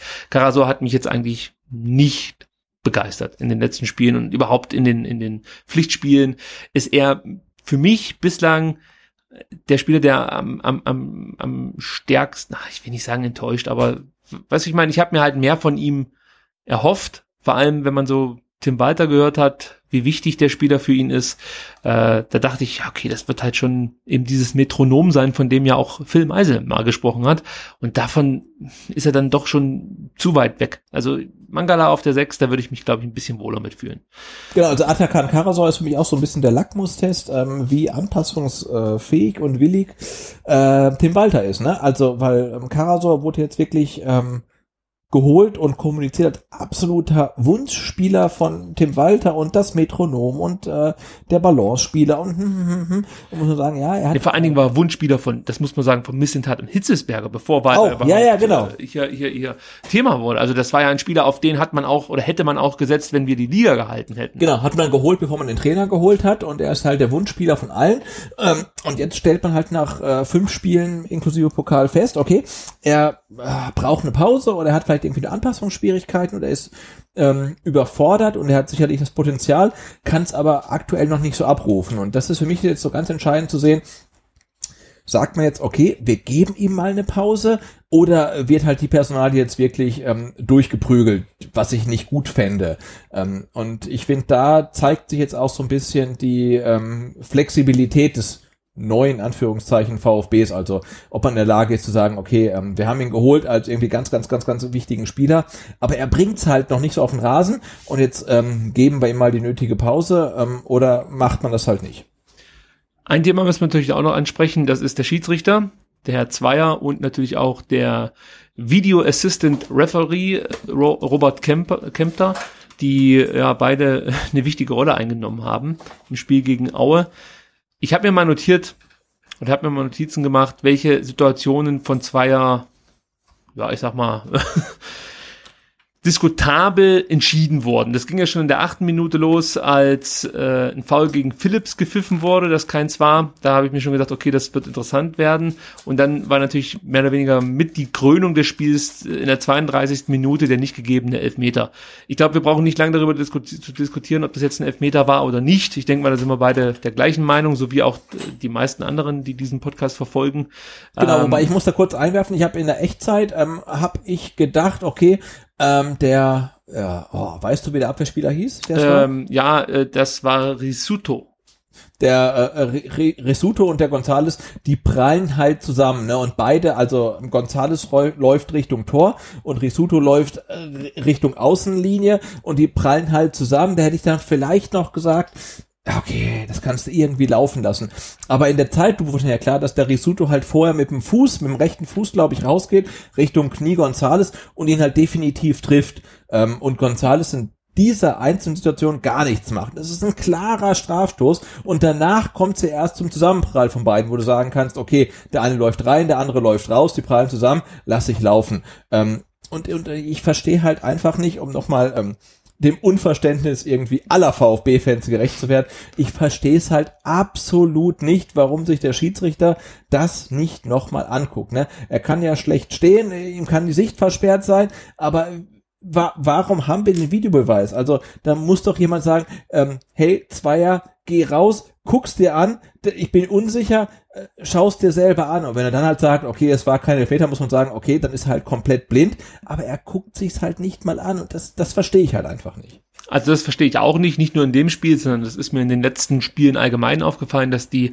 Schiedsrichter nicht mehr ganz so oft wie vielleicht noch ähm, ja, in der Einführungssaison vor zwei Jahren und auch in, im letzten Jahr eben zum Monitor gegangen sind und die Situation nochmal angeschaut haben. Ich weiß nicht, ob genau, das... also auch jetzt mal um eine Liga höher zu gehen, auch bei, bei ähm, äh, Schalke gegen Bayern, ne, die zwei äh, fragwürdigen ähm, Hand, ähm, Handspiele, du kannst die nicht einfach durchwinken, ne? Die muss ja, man fragwürdig doch mal waren sie ja ne? nicht. Na eben, sie waren ja nicht mal fragwürdig, ne? Aber wie kann man das durchwinken, ohne sich das anzugucken? Ja. Also, ähm, also du, du, du kannst mir erzählen, dass der Videobeweis ähm, das Fußballspiel gerechter macht, aber er macht es halt einfach nicht besser, ne? Weil es ist einfach so viel. Boah. Ja, auch hier kann ich mir vorstellen, dass das wieder so, so eine Idee ist vom DFB, dass man sagt, okay, wir müssen die Situation schneller abschließen. Das Stadion wird unruhig, wenn zum einen lange gefunkt wird mit Köln und dann auch noch zum Monitor gerannt wird und da auch noch mal zwei Minuten auf dem Monitor gestartet wird. Wir müssen das schneller über die Bühne bringen. Könnte ich mir vorstellen. Und ich finde es prinzipiell auch gar nicht so blöd, dass man da jetzt nicht wegen jeder Szene rausgeht. Aber hier, also Ja, aber zum, zum einen, zum einen ist es ja so, in dem Moment, wo du die Zeitlupe siehst, gibt es ja keine zwei Meinungen. Das ist ein Foul und damit eine grobe Fehlentscheidung. Das ist auch nicht eine Auslegungssache, sondern wenn der den Schlappen drüber hält, dann ist es halt einfach ein Elfmeter. Und in dem Moment muss Robert Kemper, Kemper noch nicht mal sagen, du musst rausgehen und dir das nochmal angucken. Eigentlich muss er sagen, du, ähm, das ist ein klarer Elfmeter, den musst du pfeifen. Aber er muss mindestens dem Zweier die Möglichkeit geben oder ihm sagen, hey, ich, ich würde das Ding pfeifen, schaust dir vorher nochmal an, aber ich würde den Elfmeter geben und Zweier müsste dann rausgehen und sich das anschauen. Und ich glaube auch, dass die kommuniziert haben. Das wird ja auch manchmal irgendwie so empfunden, wenn man, wenn, wenn man, wenn man es im Fernsehen sieht, dass, dass die nicht miteinander kommunizieren, wenn der Zweier nicht ähm, an den Monitor geht, aber die sprechen ja trotzdem miteinander. Und ich vermute einfach, dass der Kempter gesagt hat, ja, ist nicht ganz klar, beide gehen zum Ball, ähnlich wie du das jetzt beschrieben hast, und er vielleicht gar nicht gesehen hat, dass der Rissuto ähm, Nico Gonzalez voll auf den Schlappen latscht. Also das Ja, vermute aber, ich. Aber, aber genau, aber genau das fehlt mir in der Situation. Ich möchte genau wissen, ne? Also sagt äh, äh, ähm, der Zweier äh, Abstoß ähm, und dann sagt der Kempter von draußen, äh, du guckst dir noch mal an und der Zweier sagt, nee, brauche ich nicht. Oder sagt der Zweier von außen, ähm, klare Fehlentscheidung und der Zweier sagt, leck mich. Oder sa sagt der Kempter von außen gar nichts und dann läuft's weiter. Und genau diese Transparenz fehlt mir. Also ich Exakt. möchte wissen, weil das wissen wir ja bis heute nicht. Hat der, hat der Videoschiedsrichter von außen, hat er sich gemeldet? Hat er sich nicht gemeldet? Wie hat er sich gemeldet? Und, und, und, und wie hat der Schiedsrichter reagiert? Und diese Transparenz, ich finde, die muss komplett gegeben sein. Und das, das weiß halt auch am Montag danach niemand. Also welches Signal gab es aus Köln? Gab es überhaupt ein Signal? Und, und das finde ich halt ähm, äh, furchtbar halt, ne? Weil wenn, wenn das transparent wäre, dann wüsste man jetzt genau, okay, der Kempter hat's nicht gesehen, weil er halt vielleicht sein Pausenbrot gegessen hat. Ähm, oder er hat's gesehen, hat's dem Zweier gemeldet und er hat gesagt, äh, nö, du äh, brauch ich nicht. Ähm, und ähm, ja, das fehlt mir halt irgendwie komplett diese Transparenz. Äh, mit Zweier ging es dann weiter und fragwürdigen Entscheidungen. In der 57. Minute wird die Davi zentral vor dem Auer Tor gefoult. Das war so 23 Meter vor dem Tor. Und Zweier lässt laufen. Auch hier kann man sagen, okay, es war eigentlich ein Foul. Also ich habe mir das auch mehrfach angeschaut. Okay, lass, lässt er laufen. Kann ich vielleicht mit leben, wenn es davor eben nicht schon diese Elfmetersituation gegeben ähm, hätte. Und ich, muss ja dazu sagen, 23 Meter, da ja, schreit halt förmlich nach Clement, der halt ein hervorragender Freistoßschütze ist.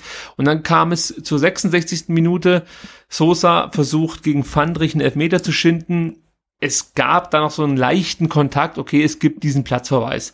Äh, also ich kann kurz für mich sagen, es, es ist für mich eine Schwalbe, ja, und ich wäre froh, wenn solche Aktionen regelmäßig mit Gelb bestraft werden. Das, Absolut, ja. das, das würde ich begrüßen. Mir geht das so auf die Nüsse. Auch nicht nur diese Schwalben, sondern überhaupt dieses Rumgewälze. Jetzt, weißt du, das sind, das sind alles Leute, die, die sich für die Kings schlecht hinhalten und äh, vielleicht jetzt nicht in der zweiten Liga, aber in der ersten Liga da mega Kohle verdienen, in der zweiten Liga auch noch genügend Leute, aber sich da wegen jeder Kleinigkeit wirklich in einer Art und Weise da auf den Boden wälzen, das ist ja fast schon lächerlich. Ja, also das, das ist für mich nicht mehr akzeptabel und ich finde, hier sollte wirklich der DFB oder allgemein ähm, im, im Fußball sollte man hier klar gegen vorgehen. Alles, was jede Schwalbe muss eigentlich mit Gelb geahndet werden. Das ist eine für mich auch eine wirklich fast schon grobe Unsportlichkeit. So verhält man sich einfach nicht. Und ich finde es richtig, dass Sosa hier die gelb-rote Karte bekommen hat. Was ich nicht richtig finde, ist, dass man auch hier wieder äh, nicht eine Linie fährt, sondern es werden manchmal Schwalben mit Gelb bestraft äh, und manchmal halt eben nicht. Und dann fällt es halt wieder auf, dass es Situationen gibt, ähm, ja, gerade bei den Bayern, Ribéry ist da immer ein gutes Beispiel, Arjen Robben, da fliegen die Leute also mehr durch den Strafraum, als dass sie den Ball am Fuß haben und es wird halt nie irgendwie eine gelbe Karte verteilt oder wenn dann nur sehr, sehr selten. Und dann regt sich der Spieler noch wahnsinnig drüber auf, wo ich mir denke, okay, normal muss den gleich vom Platz stellen, ja, er regt sich auch noch darüber auf, dass er gelb bekommt. Aber das passiert halt eben nicht und das ist das, was mich hier in dem Moment angekotzt hat. Wenn das, wenn das keine klare Linie ist, dann muss ich als Schiedsrichter hier vielleicht auch ein bisschen Fingerspitzengefühl walten lassen und sagen, okay, ähm, der Spieler hat schon gelb, 66. Minute, er versucht hier zwar einen Elfer zu schinden, aber es ist jetzt auch nicht, sag mal, die krasseste Schwalbe, die man je gesehen hat. Es ist kein Andy Möller oder so. Äh, muss ich vielleicht nicht gelb zeigen. Verwarne ich ihn. Sage, hey, bei der nächsten Aktion, egal was es ist, fliegst du hier. Ich gebe dem Trainer die Möglichkeit, hier vielleicht nochmal einzuschreiten. Und das macht Zweier nicht. Und äh, aus meiner Sicht ist es halt einfach eine ganz, ganz schlechte Spielführung, die er da an den Tag legt. Äh, die aber dem geschuldet ist, dass man halt diese Scheißschwalben nicht konsequent ahndet. Das muss man halt entschuldigenderweise mit dazu sagen. Aber insgesamt, ja, hätte sich Sosa diese Aktion wirklich sparen können. Völlig unnötig. Ja, absolut, gar keine Frage. Und auch gar keine Frage, dass äh, Felix Zweier in Aue keine gute Partie abgeliefert hat. Ne? Also ähm, sei es äh, zugunsten oder zu Ungunsten des VfBs. Also da gab es die eine Situation, wo, glaube ich, Stenzel seinen Gegenspieler mehr oder weniger Trikot und Hose irgendwie auszieht. Ähm, irgendwie das klarste taktische Foul der Welt und dann wird danach irgendwie noch drei Minuten weitergespielt. Dann ist er die erste Spielunterbrechung und er hat dann vielleicht, also zwei hat dann vielleicht vergessen, wer gefault hat. Dann gibt's keine gelbe Karte für Stenzel. Also gut für uns, aber eine komplette Fehlentscheidung. Ähm, und ähm, auch ja, die Nummer mit Didavi nach dem Spiel. Ja, ja. Er hat sich ja Didavi inzwischen geäußert. Er geht hin und, und will ansprechen, was da oder warum es keinen Elfmeter gab, beziehungsweise warum es gelb-rot gab für Sosa. Und, und der Zweier lacht so mehr oder weniger hämisch und äh, zieht die gelbe Karte. Wo ich mir auch denke, hey Homeboy, das ist unser Kapitän, ja, der ist nicht dafür bekannt, dass er ständig lautstark auf dem Platz jeden zusammenpfeift, sondern das ist eigentlich ein sehr ruhiger Mensch, der äh, ja im Fachkreisen offensichtlich ja als als nicht lächelnder Mensch bezeichnet wird, also immer sehr introvertiert drüber kommt und und und, und einfach normalerweise nicht dafür bekannt ist, dass er da laute Töne schwingt. Und du bestrafst den Kapitän direkt mit einer gelben Karte, nachdem er nachfragt, warum es jetzt hier äh, eben gelb-rot gibt für seinen Mitspieler und warum es keinen Elfmeter gibt. Also das ist halt auch eine Art und Weise, mit Spielern umzugehen, die ist zum Kotzen. Also das, das kann ich nicht anders sagen. Und was Zweier da abgeliefert hat, ja, äh, allein das sollte eigentlich dazu führen, dass der Mann äh, nicht mehr in der ersten und zweiten Liga für, äh, pfeift.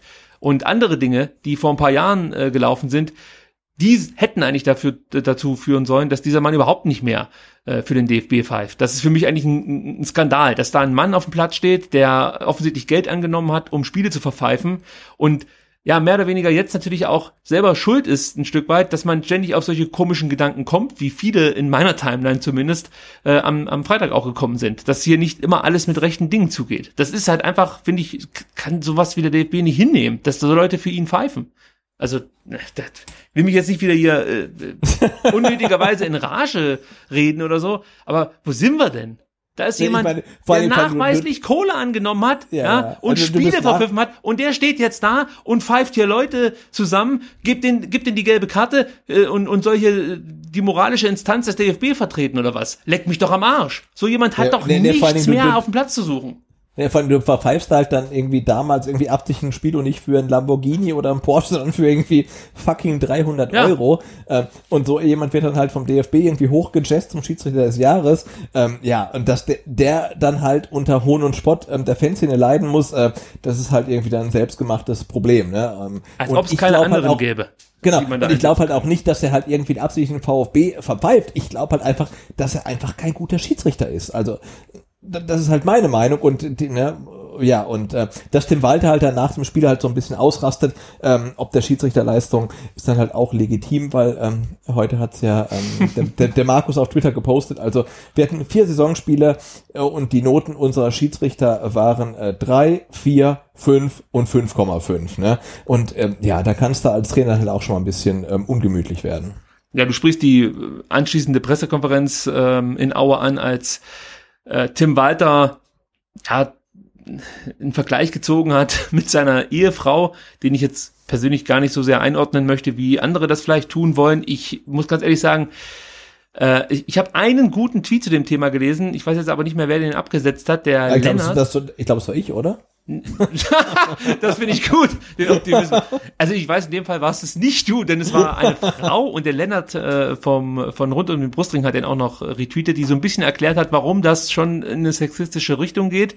Ähm, ich muss immer zu diesem Thema Sexismus sagen, weil ich mich selber schon mal mit dem Thema in die Nesseln gesetzt habe, dass es ganz, ganz schwer ist, manchmal zu verstehen, wo, wo fängt Sexismus an, wo hört er auf. Ich denke mir halt in dem Moment, ich kann verstehen, dass es einfach so ein bisschen äh, mit einem durchgeht in so einem Moment, aber erwarte natürlich auch von einem Bundesliga-Trainer in dem Moment einfach, dass er sich besser im Griff hat. So, mehr ist es für mich nicht. Also ich will da nicht mehr draus machen, als jetzt vielleicht der DFB meint, mehr draus machen zu müssen.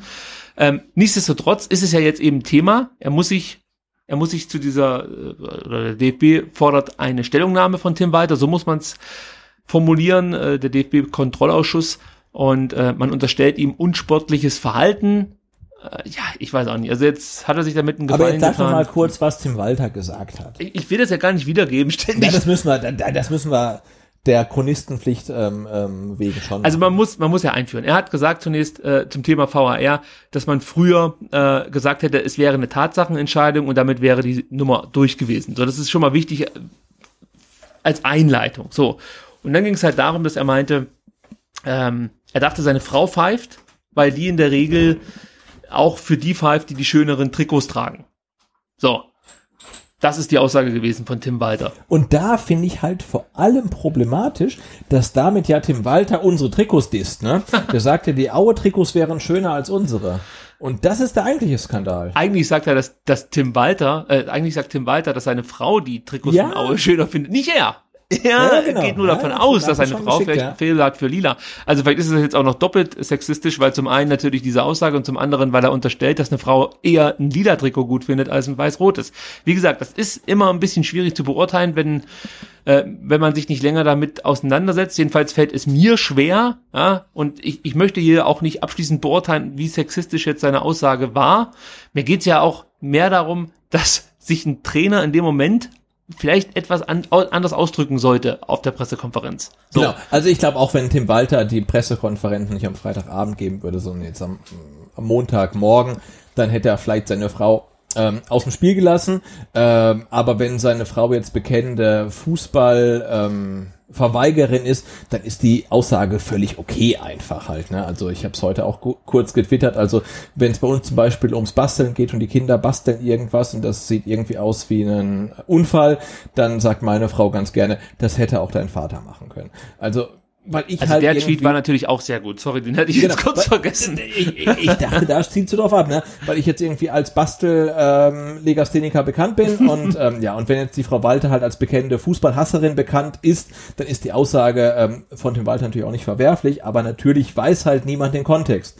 Und insofern, ja, gehe ich davon aus, dass Tim Walter diese Aussage ähm, mit ein bisschen Abstand und ein bisschen kühleren Blut vielleicht nicht so ähm, getätigt hätte, ähm, aber ich tue mich auch äh, wahnsinnig schwer, da so ein bisschen ähm, mehr rein zu interpretieren. Ähm, was es aber auch wohl noch gab, ähm, war ein, Lei- ein, wie soll man es ausdrücken, ein kleines Scharmützel zwischen Hänsel und Walter nach der Pressekonferenz. Also das habe ich in einem Bericht der Stuttgarter Nachrichten nachlesen dürfen. Da stand, dass äh, Walter nach der Pressekonferenz wütend von dannen zog und auch noch ein paar unschöne Worte in Richtung Hänsel hinterließ. Also man fand dann dazu nichts Konkretes, aber es erinnerte mich so ein bisschen an die Nummer in Berlin gegen Union, als er ja auch, äh, sag mal, mit den, mit den, mit dem Trainer, mit einem Spieler und auch mit den Fans so ein bisschen aneinander geraten ist. Also es scheint irgendwie bei Tim Walter immer problematisch zu werden, wenn das Spiel nicht ganz so nach seiner äh, oder so wie er das Spiel sieht, äh, wenn es nicht ganz so nach, seine, nach seiner Meinung geht, alles. Genau. Das und das, das, das, das hingegen finde ich halt völlig daneben, ne? Irgendwie dieses Mimimi, wenn sie Ja. halt irgendwelche Zweitligateams hinten reinstellen, wenn der VfB kommt, ne? Also, da musst du sagen, also, du fährst nach Aue, wie gesagt, irgendwie da fährt halt der VfB Stuttgart mit äh, Stuttgart irgendwie eine halbe Million Einwohner, äh, fährt, fährt nach Aue mit 20.000 Einwohnern oder 17.000, wenn man den Teilort ähm, weglässt. Ähm, und die Auer stellen sich hinten rein und holen sich einen Punkt. Und dann stellst du dich als Cheftrainer vom VfB hin und machst irgendwie Mimimi, die haben sich hinten reingestellt. Ey, also das finde ich halt hochgradig peinlich einfach. Ne? Ja. Also man darf doch wirklich alles machen, was das Regelwerk hergibt um sich irgendwie einen Punkt zu holen. Und wenn die sagen, hey, wir laufen mit elf Innenverteidigern auf, dann ist es halt so. Und wenn du als Cheftrainer von dem Verein mit, mit, mit viel mehr Budget nicht in der Lage bist, ein Konzept zu entwickeln und ein Team auf den Platz zu stellen, das dagegen an kann und ein Tor zu erzielen, äh, ja, dann darfst du dich doch nicht beschweren, dann bist doch halt du schuld und dein Team ist schuld, aber doch nicht der Gegner. Und das finde ich halt wirklich ähm, hochgradig peinlich. Also die, die Sache mit, mit, äh, mit Zweier und seiner Frau grenzwertig, aber dieses, ähm, ja, Mimimi äh, wegen der ähm, Taktik der Gegner, da muss ich sagen, da, da komme ich nicht mit. Also, wenn du es nicht schaffst, gegen Aue ein Tor zu erzielen, ähm, dann bist du selbst schuld und ist nicht der Gegner schuld. Und das wird uns diese Saison noch ganz, ganz häufig ähm, passieren. Und ja, solange wir halt kein Spiel verlieren und ordentlich punkten, ist es kein Problem. Aber ich bin echt mal gespannt, ähm, wie sich das noch ähm, so entwickelt. Aber wie gesagt, also von dieser Kommunikationstaktik ähm, bin ich echt äh, gar kein Freund. Abschließend zum Thema äh, VfB Stuttgart beim FC heißen die, glaube ich, Erzgebirge Aue. Vielleicht noch äh, das Thema interne, externe Aufarbeitung. Das passt jetzt ganz gut. Du hast das vorhin schon ein paar Mal angesprochen. Äh, es scheint ja jetzt so zu sein, dass nicht nur Tim Walter, sondern auch Sven Mislintat so den Fokus ein bisschen auf Schiedsrichter und Nebenkriegsschauplätze lenken wollen und äh, gar nicht so sehr das kritisieren, was wir jetzt vielleicht kritisiert haben, nämlich äh, ja die, die fehlende Risikobereitschaft, die schlechte Chancenverwertung. Ähm, und da hast du ja schon zu Recht gesagt, du hoffst, dass hinter verschlossenen Türen genau diese Punkte angesprochen werden und man nicht mehr oder weniger dann noch äh, ins gleiche Horn bläst und sagt, ja, also da können wir jetzt echt nichts machen, wir haben alles reingeworfen und wenn uns da der Spieler genommen wird, äh, Elfmeter nicht gepfiffen werden, dann äh, könnt ihr euch, äh, oder können wir euch keinen Vorwurf machen, also die Man der Mannschaft.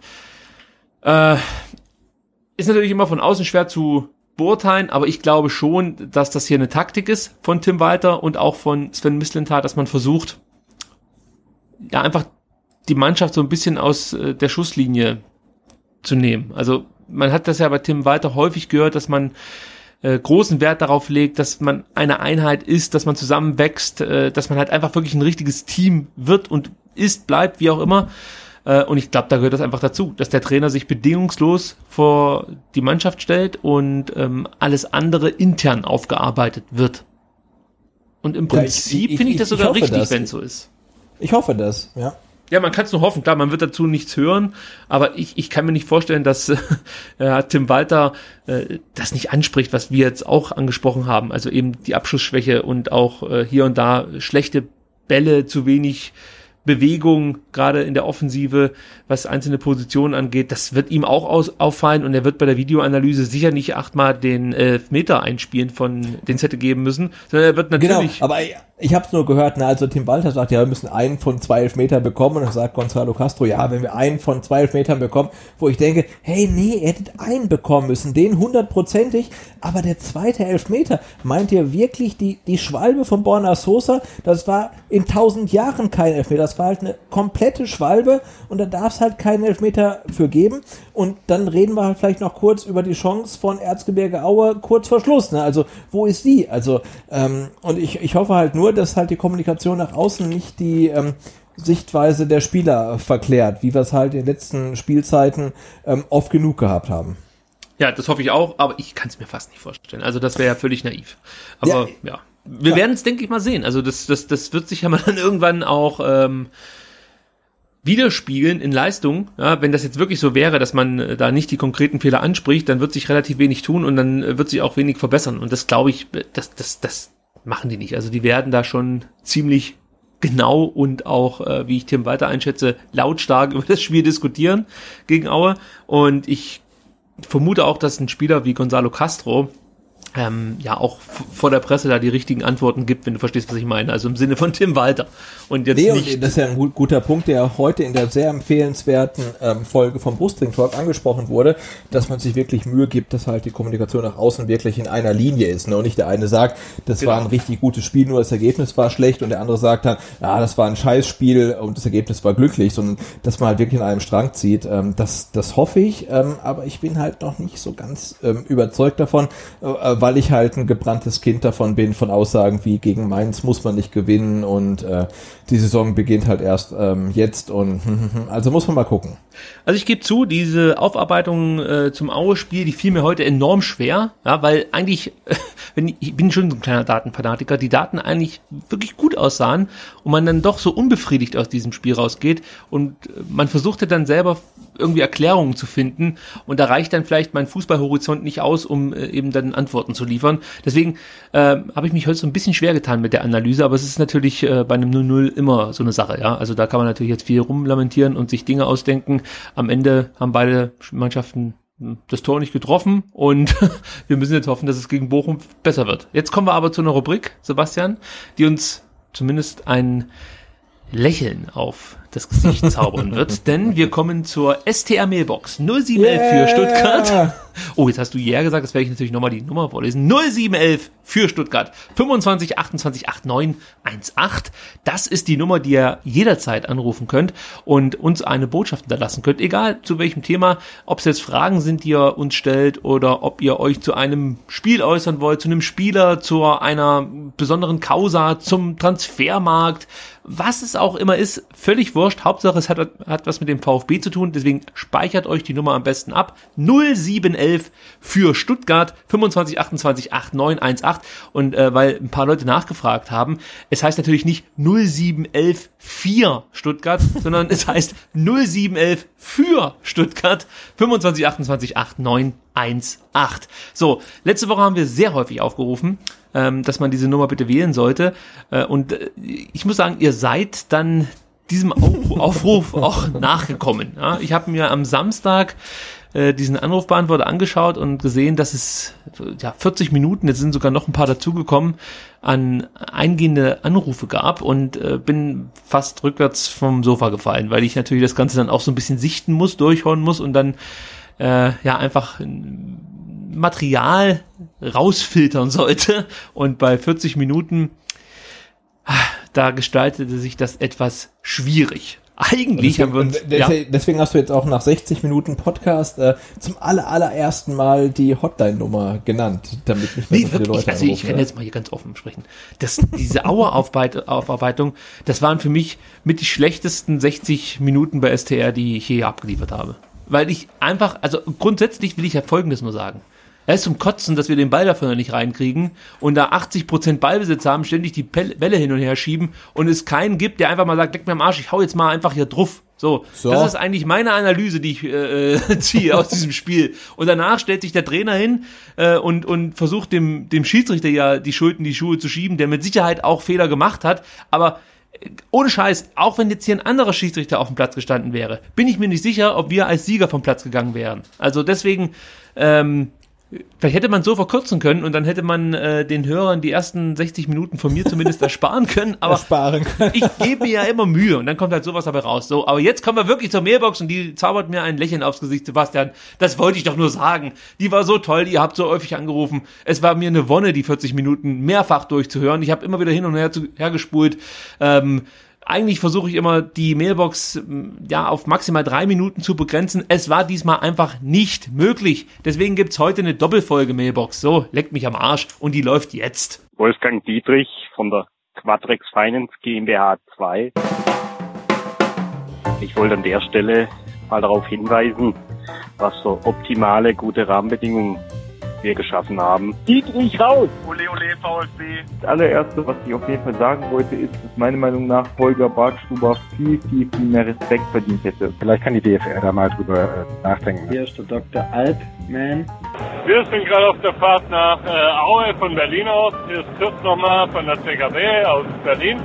Ich schalte den Fernseher an. Erste, was ich höre, der Dahlmann ist der Kommentator. Ich habe das Ganze über Amazon Prime gehört, was ich ziemlich empfehlenswert fand. Also für alle, die keinen Bock auf Dahlmann haben oder so. Ja, hallo Ricky, hallo Sebastian, hier ist der Karl wieder aus der wunderschönen Großstadt, grünen Großstadt Birmingham, Herzen Englands. Im Großen und Ganzen ist das Spiel schon okay, was Walter aufzieht. Aber ich höre schon, ähm, wie die Leute bruddeln. Geht genauso schlecht los wie gegen Pauli. Und Gavi, der gegen Rost gegen Pauli grauenhaft war. Der ist jetzt sogar Kapitän. Tja, das Spiel gegen Aue. Warum hat unser VfB jedes Wochenende so viel Pech mit diesen scheiß Schiedsrichtern? Kann so nicht weitergehen. Es ist echt eine Katastrophe, wenn, man schon wieder sieht, was der Schiri macht. Naja, das war nichts, ne? Aber dafür gelb-rot zu geben, da lacht sich doch der Robbenhans und dieser, Ne- dieser Neymar-Lappen da doch den Arsch ab. Da lache ich mir doch einen Arsch ab. Der Walter muss seine Taktik zukünftig ändern und wir müssen einfach noch offensiver und mutiger nach vorne spielen. Es werden sich in der zweiten Liga sämtliche Gegner da hinten reinstellen. Aber immerhin, wenn man mit nichts einen Auswärtspunkt holen kann, dann ist das schon viel besser als vor einem Jahr. Langsames Spiel, ideenloses Spiel, absolut grausig. Ja, das System Walter ist mit das Beste, was wir seit 2007 sehen. Das wird der beste VfB Stuttgart aller Zeiten. Man stellt sich mal vor, wie das vor einem Jahr gelaufen wäre mit einem Gegner, der sich hinten reinstellt, dazu noch in Unterzahl. Das wäre nur ein ängstlicher Kick geworden. Kann dem Dahlmann jemand mal ein Tape um den Mund machen? Ich wollte euch nur kurz mitteilen, dass wir auch in Belgien froh sind, dass der VfB wieder richtigen Fußball spielt. Ja, grüß Gott, hier ist der Vorrecht. Ich stehe gerade auf der B10. In erster Linie rufe ich an der Mailbox nur an, weil ich mal gerne meine Stimme unter so smoothen Big Band Jazz geschnitten haben möchte. Ja, da ist nochmal der Wolfgang Dietrich. Das ist mal das WLAN abgestürzt. Moin aus Hamburg. Ich wollte nur sagen, Dietrich raus aus dem STR-Intro. Warman Gituka, geiles Sau. Ohne Witz. Ich glaube, von dem werden wir noch viele, viele schöne Spiele sehen. Ich wollte euch nur sagen, dass der Herr Neuzugang mit dem mysteriösen Namen richtig ausgesprochen wird. Silas Wamangituka. Wamangituka. Also weder Wamangituka noch Wamangituka. Wamangituka! Vamon, das ist der französische Part und dann Gituka, so ein deutsch-französische Brite. Wamangituka! Silas Wamangituka. Und schneidet meine erste Nachricht bitte einfach raus. Mich freut's mega für die Jungs und auch für Tim Walter und Hitz und Misslintat. Aber ich bin trotzdem irgendwie noch so stark gebremst in der Euphorie, wenn man halt nie weiß, wie sich doch entwickelt. Ja, hallo, lieber Ricky, lieber Sebastian, hier ist Christian. Ähm, ich wollte euch nur mal kurz mitteilen, dass ihr die Folgen gar nicht unter zwei Stunden halten müsst. Ein Hinweis zu eurem äh, Startelf-Tipp. Ich meine, dass ihr euch da verzählt habt, wenn ich mich nicht irre. Wäre auch mal cool, wenn ihr vielleicht mal äh, in der nächsten Ausgabe äh, den Zwischenstand mal bekannt geben könntet, wer wie oft richtig lag. Ja, außerdem Gresi, mein Bruder Ralf, der heute seinen Führerschein zurückbekommt. Ich möchte auch noch an meinen Freund Dave at äh, DVDGTT nochmal Hallo sagen. Die Tanzkapelle Copacabana. Ich höre schon auf Twitter, dass er einen irrationalen Hass auf mich entwickelt hat. Die Fetzcats vom Finanzamt Ludwigsburg. Ricky, wenn du mich fragst, wer Meister wird, dann sag ich zu dir. Das können nur die Farben sein, Billion und Blau. Gott! Ich kann mir ein Leben ohne VfB gar nicht vorstellen. Ich stehe auch darauf, wenn es vor allem, wenn ihr beide sehr, sehr emotional werdet. Aber nur rein platonische Liebe ist es. Ja, der KSC ist immer noch scheiße. Einfach drei, vier, fünf Minuten lang irgendwelche Anrufe hintereinander abspielen zu lassen, finde ich persönlich nicht perfekt. Ich könnte kotzen. Ich könnte kotzen. Unfassbar, unfassbar. Ich habe sehr gelacht. In diesem Sinne, viele Grüße aus Belgien und noch einen schönen Abend. Tschüss. So, das war sie wieder, die Mailbox für diese Woche. Also, ich muss mich nochmal bedanken für diese zahlreichen Anrufe. Ich hoffe, euch hat's auch ein bisschen gefallen. Und wenn ihr euch auch mal hier bei der Mailbox hören wollt, 0711 für Stuttgart 25 28 8918. Ich muss noch einschränken dazu sagen, also ähm, ich mache den Schnitt Sonntagvormittag. Das heißt, alles, was danach kommt, schwierig, das dann noch mit in die Podcast-Folge zu packen. Also seid mir nicht böse, wenn ihr zum Beispiel erst Montagvormittag anruft, dass ihr dann nicht in der aktuellen Folge zu hören seid. Es ist einfach zeitlich für mich nicht machbar. Und dann noch eine Bitte. Ähm, es ist zwar möglich, längere Nachrichten auf diese Mailbox zu sprechen, aber alles, was so über zwei, drei Minuten hinausgeht, ist dann auch relativ schwierig zu bearbeiten, weil das ist dann fast schon ein Podcast für sich. Und ähm, ja, da sind natürlich enorm viel gute Aussagen mit dabei, aber wenn ich die dann alle komplett auch noch mit berücksichtige, dann hört man den Butze und mich gar nicht mehr, sondern nur noch die Mailbox, was vielleicht auch nicht das Schlechteste wäre. Aber äh, ja, also schaut, dass ihr vielleicht eure Mailbox Ansagen auf äh, zwei bis drei Minuten maximal begrenzt, umso kürzer, umso besser. So, Sebastian, da sind wir wieder aus der Mailbox äh, rausgehört. Ja, ich bin total gerührt. Ne? Wir haben irgendwie jetzt ähm, Nachrichten aus ähm, Berlin, aus Belgien, aus England, aus Heidelberg, aus Köln, Köln, aus Hamburg. Total gut. Aber weißt du, was noch komplett fehlt? Nein. Wir haben nur Kerle auf der Mailbox. Das ist richtig, ja, merkwürdig. Ja? Vielleicht haben wir keine Hörerinnen. Obwohl, äh, das wäre meine Frage. Also haben wir wirklich 100% männliche Hörerschaft? Ähm, also ich würde mich total freuen, wenn wir in der nächsten Woche ähm, dann zum Bochum-Spiel vielleicht mal eine ähm, weibliche Stimme auf der Mailbox hätten. Also, weil ich glaube, wir können ja nicht 100% männliche Hörer haben. Also das sind vielleicht 90% oder so, aber das sind ja vielleicht wirklich noch ein paar, paar Damen dabei und ich würde mich total freuen, äh, wenn mal eine Dame anrufen würde. Also spontan fallen mir fünf Frauen ein, die hier zuhören vielleicht sogar sechs, da bin ich mir nicht ganz sicher. Und wenn eine davon die Mailbox anwählen würde, das wäre schön. 0711 für Stuttgart 25 28 8 918 und wir reden natürlich auch wieder so ein bisschen über das, was ihr uns an Input geliefert habt und äh, klären vielleicht auch äh, ein bisschen auf. Wir freuen uns natürlich, dass Wolfgang Dietrich angerufen hat. Vielen Dank dafür. Also solltet ihr irgendwelche berühmten Spieler kennen oder so, ähm, drückt ihnen einfach die Nummer in, der, in die Hand oder am besten euer Handy und äh, ja, können ja gerne Grüße hinterlassen. Da freuen wir uns immer. Dann, Absolut. Und ich würde auch gerne über die über die Fetzcats vom äh, Finanzamt Ludwigsburg noch ein bisschen mehr wissen. Also das fand ich ganz großartig. Dass die vielleicht mal anrufen. Ja, absolut. das wäre schön. Dann gab es äh, die Anmerkung, dass wir das ähm, Intro verändern sollten und man Wolfgang Dietrich nicht mehr zu Beginn jeder STR-Ausgabe hören sollte.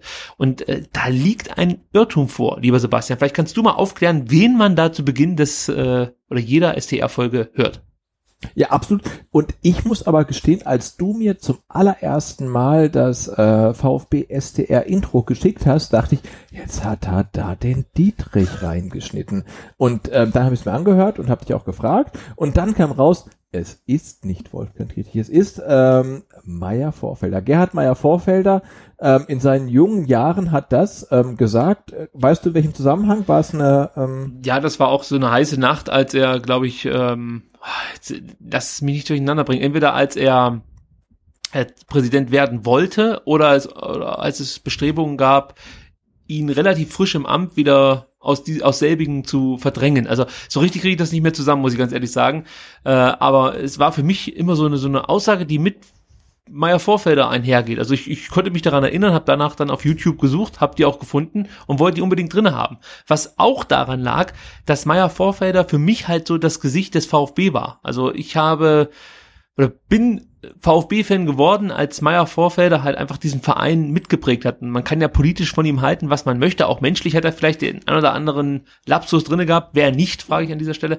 Aber ähm, ich, ich fand halt seine, seine, seine Liebe dem Verein gegenüber so authentisch, dass er für mich auch mehr als nur ein Gesicht einer bestimmten Epoche war, sondern bis heute für den VfB an sich steht. Also es ist halt einfach jemand gewesen, der viel angestoßen hat, der, der für diesen Verein wirklich gelebt hat. Und ja, ich, ich wäre froh, wir hätten heute noch so mitreisende Präsidenten. Ja, man kann, wie gesagt, darüber geteilte Meinung sein, aber für mich ist es halt eine ganz, ganz prägende Figur äh, auch für die erfolgreichen Zeiten 92, 97, äh, auch ein Stück weit natürlich dann auch mit 2007, auch wenn er da schon nicht mehr Präsident war. Aber ich wollte ihn halt einfach mit im Intro haben. Das war mir halt wichtig. So. Genau, und äh, wie, wie, wie sagt man so schön, wir packen den äh, Link in die Show Notes und dann kann man sich ähm, Gerhard Meyer Vorfelder mit wallenden ähm, Haupthaar auch nochmal angucken, wie er ähm, die Aussage tätigt, die im Intro zu hören ist und es ist mitnichten Wolfgang Dietrich, wobei ich halt ähm, ja ähm, gestehen muss, ähm, sie klingen relativ ähnlich so vom Sprachduktus her. Ja. Aber ich würde natürlich nie im Leben Wolfgang Dietrich ins STR lassen. Also das äh, kann ich hier nochmal festhalten. Genau, wenn So. ihr, wenn ihr, wenn ihr Wolfgang Dietrich hören wollt, dann ähm, ähm, SDR Mailbox, da ist er, glaube ich, regelmäßig ähm, zu Gast. Ja, stimmt. Das könnte sich jetzt als neue Rubrik äh, äh, hier äh, einpendeln. Wen grüßt Wolfgang bei der nächsten Mailbox? Mal gucken. Ja, äh, dann natürlich auch vielen Dank an Chris vom äh, von der Cannstatter Kurve Berlin, vom offiziellen Fanclub dort in Berlin. Da kann man vielleicht auch nochmal drauf hinweisen für den einen oder anderen, der in Berlin ähm, jetzt momentan ist und diesen Podcast hört. Es gibt da das Rössle, das ist mehr oder weniger so die Vereinskneipe des CKB. Schaut mal vorbei auf ckb08.de.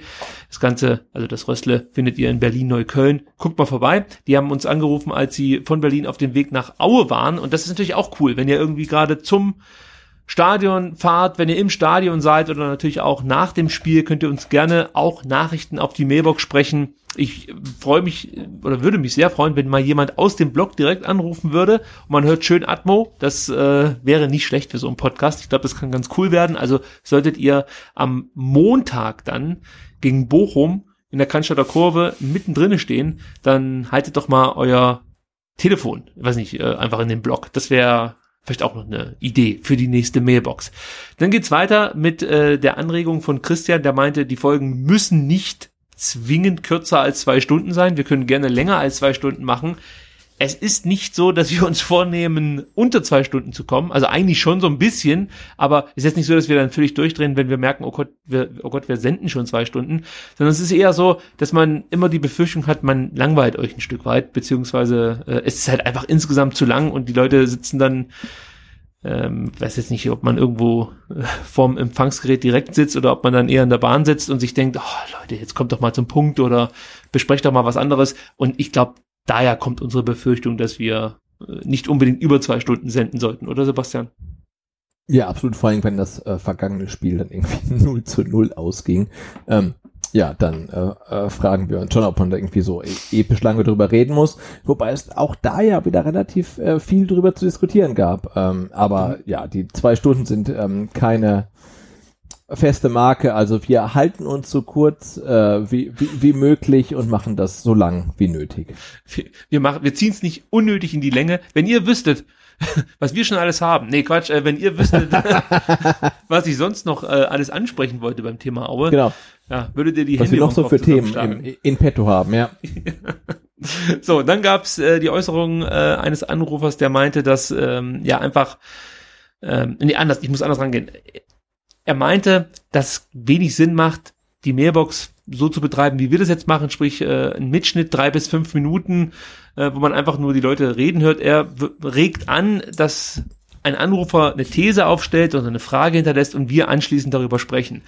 Das möchte ich auch noch ganz kurz aufklären. Also wenn ihr uns auf diese Mailbox sprecht und wir danach was halbwegs Vernünftiges draus basteln, so wie vorhin gehört, dann ist es nicht so, dass wir eure Nachricht an sich nicht ernst nehmen oder äh, nicht besprechen. Ganz im Gegenteil. Wenn ihr da Fragen stellt, wenn ihr äh, Themen aufbringt, dann notiere ich mir die immer und äh, wir sprechen dann nach der Mailbox darüber, so wie es auch heute der Fall ist. Also das heißt, äh, nur weil es jetzt vielleicht im Mailbox-Mitschnitt dann nicht so detailliert zur Sprache kommt, ähm, kann es dann trotzdem sein, dass wir anschließend ausführlich darüber sprechen. Also nutzt diese Mailbox auch, um Fragen zu stellen oder einfach ja eure Thesen äh, mitzuteilen und wir werden sie dann auch würdig anschließend besprechen. So. Dann, Sebastian, kommen wir zu einem sehr heiklen Thema, und zwar dem Startelf-Tipp. Denn da hieß es, Oha. dass ich mich, beziehungsweise wir uns verzählt haben.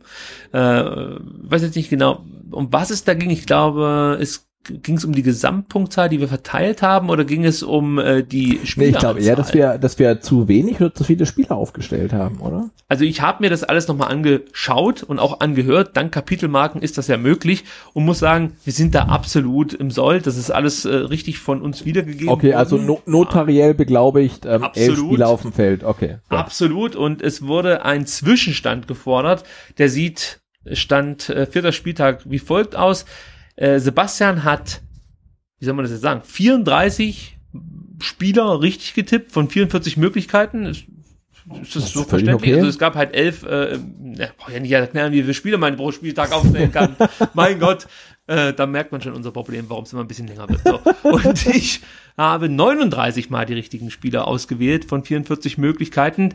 Also führe ich in der Gesamtwertung, aber ja, meiner liegen ja nur fünf äh, Spieler dazwischen, da kann sich noch Genau, die Saison ist noch lang und gegen Aue muss man auch nicht unbedingt drei Punkte holen. Und alle Spieler richtig tippen. Das ist ja. richtig. So, und äh, was die Spieltage an sich angeht, war es so, dass ich jetzt dreimal den Sebastian schlagen konnte und einmal äh, gab es einen Unentschieden. So, das ist der aktuelle Zwischenstand. Mal gucken, wie das weitergeht. Ja, aber es war ja noch nicht so richtig spannend. Ne? Ich meine, jetzt so mit so ähm, mit so ähm, Wackelkandidaten wie Kempf und und und ähm, Gomez und so, jetzt wird's halt richtig spannend. Jetzt also, ähm, stellt sich der, der, der, der echte Experte raus. Da muss ich natürlich nochmal eingreifen hier. Es war natürlich schon von mir, also sehr gewagt, da Klimowitz und Clement in die Startelf zu stellen und dann recht zu behalten, das war schon Ja, stark. weil sich Gomez dann nicht fit gemeldet hat. Also, ja. Du hast schon recht. So, dann, äh, was natürlich auch ein Thema war in der Mailbox äh, Zweier und Dahlmann, äh, die so ein bisschen bei den VfB-Fans in Ungnade gefallen sind. Da fand ich den Hinweis eines Anrufers nicht schlecht, dass man natürlich auch als Amazon Prime-Kunde oder Amazon Prime-Kunde äh, ja den Sky-Kommentar ausstellen kann und einfach ja Amazon Prime, weiß nicht wie das heißt, Bundesliga-Radio dazuschalten ja, kann. Also das Bild kommt von Sky, der Ton von Amazon Prime. Ich habe es noch nicht ausprobiert, ich weiß nicht, wie gut die Kommentatoren sind, aber ein Hörer äh, war sehr angetan und machte den Vorschlag. Das können wir, denke ich mal, so stehen lassen, oder? Ja, ich meine, das ist ja so, so ein Lifehack seit 1980 irgendwie. Ach ne? so, also, so schon, äh, ja. ja, ja, Fernsehbild und Radiokommentar. Also, weil der Radiokommentar ist halt in der Regel besser als der Fernsehkommentar ähm, und das Bild holst du von woanders. Ähm, ja, und äh, ja, Dahlmann, also pff, muss man mögen, also die meisten mögen es nicht. Er macht das schon relativ lange und er macht es halt relativ lange, relativ ähnlich und ähm, ja, der schönste ja. Kommentar ist für mich immer noch der Stadion-Kommentar. Also ich brauche wirklich niemanden. Ich finde es am besten ohne irgendwelches Gesabbel. So, dann äh, natürlich auch ein Thema, die gelb-rote Karte, Borna Sosa, total überzogen. Äh, es wurde darüber gesprochen, dass der Elfer nicht gegeben wurde. Das braucht man, denke ich, nicht nochmal alles komplett aufzudröseln.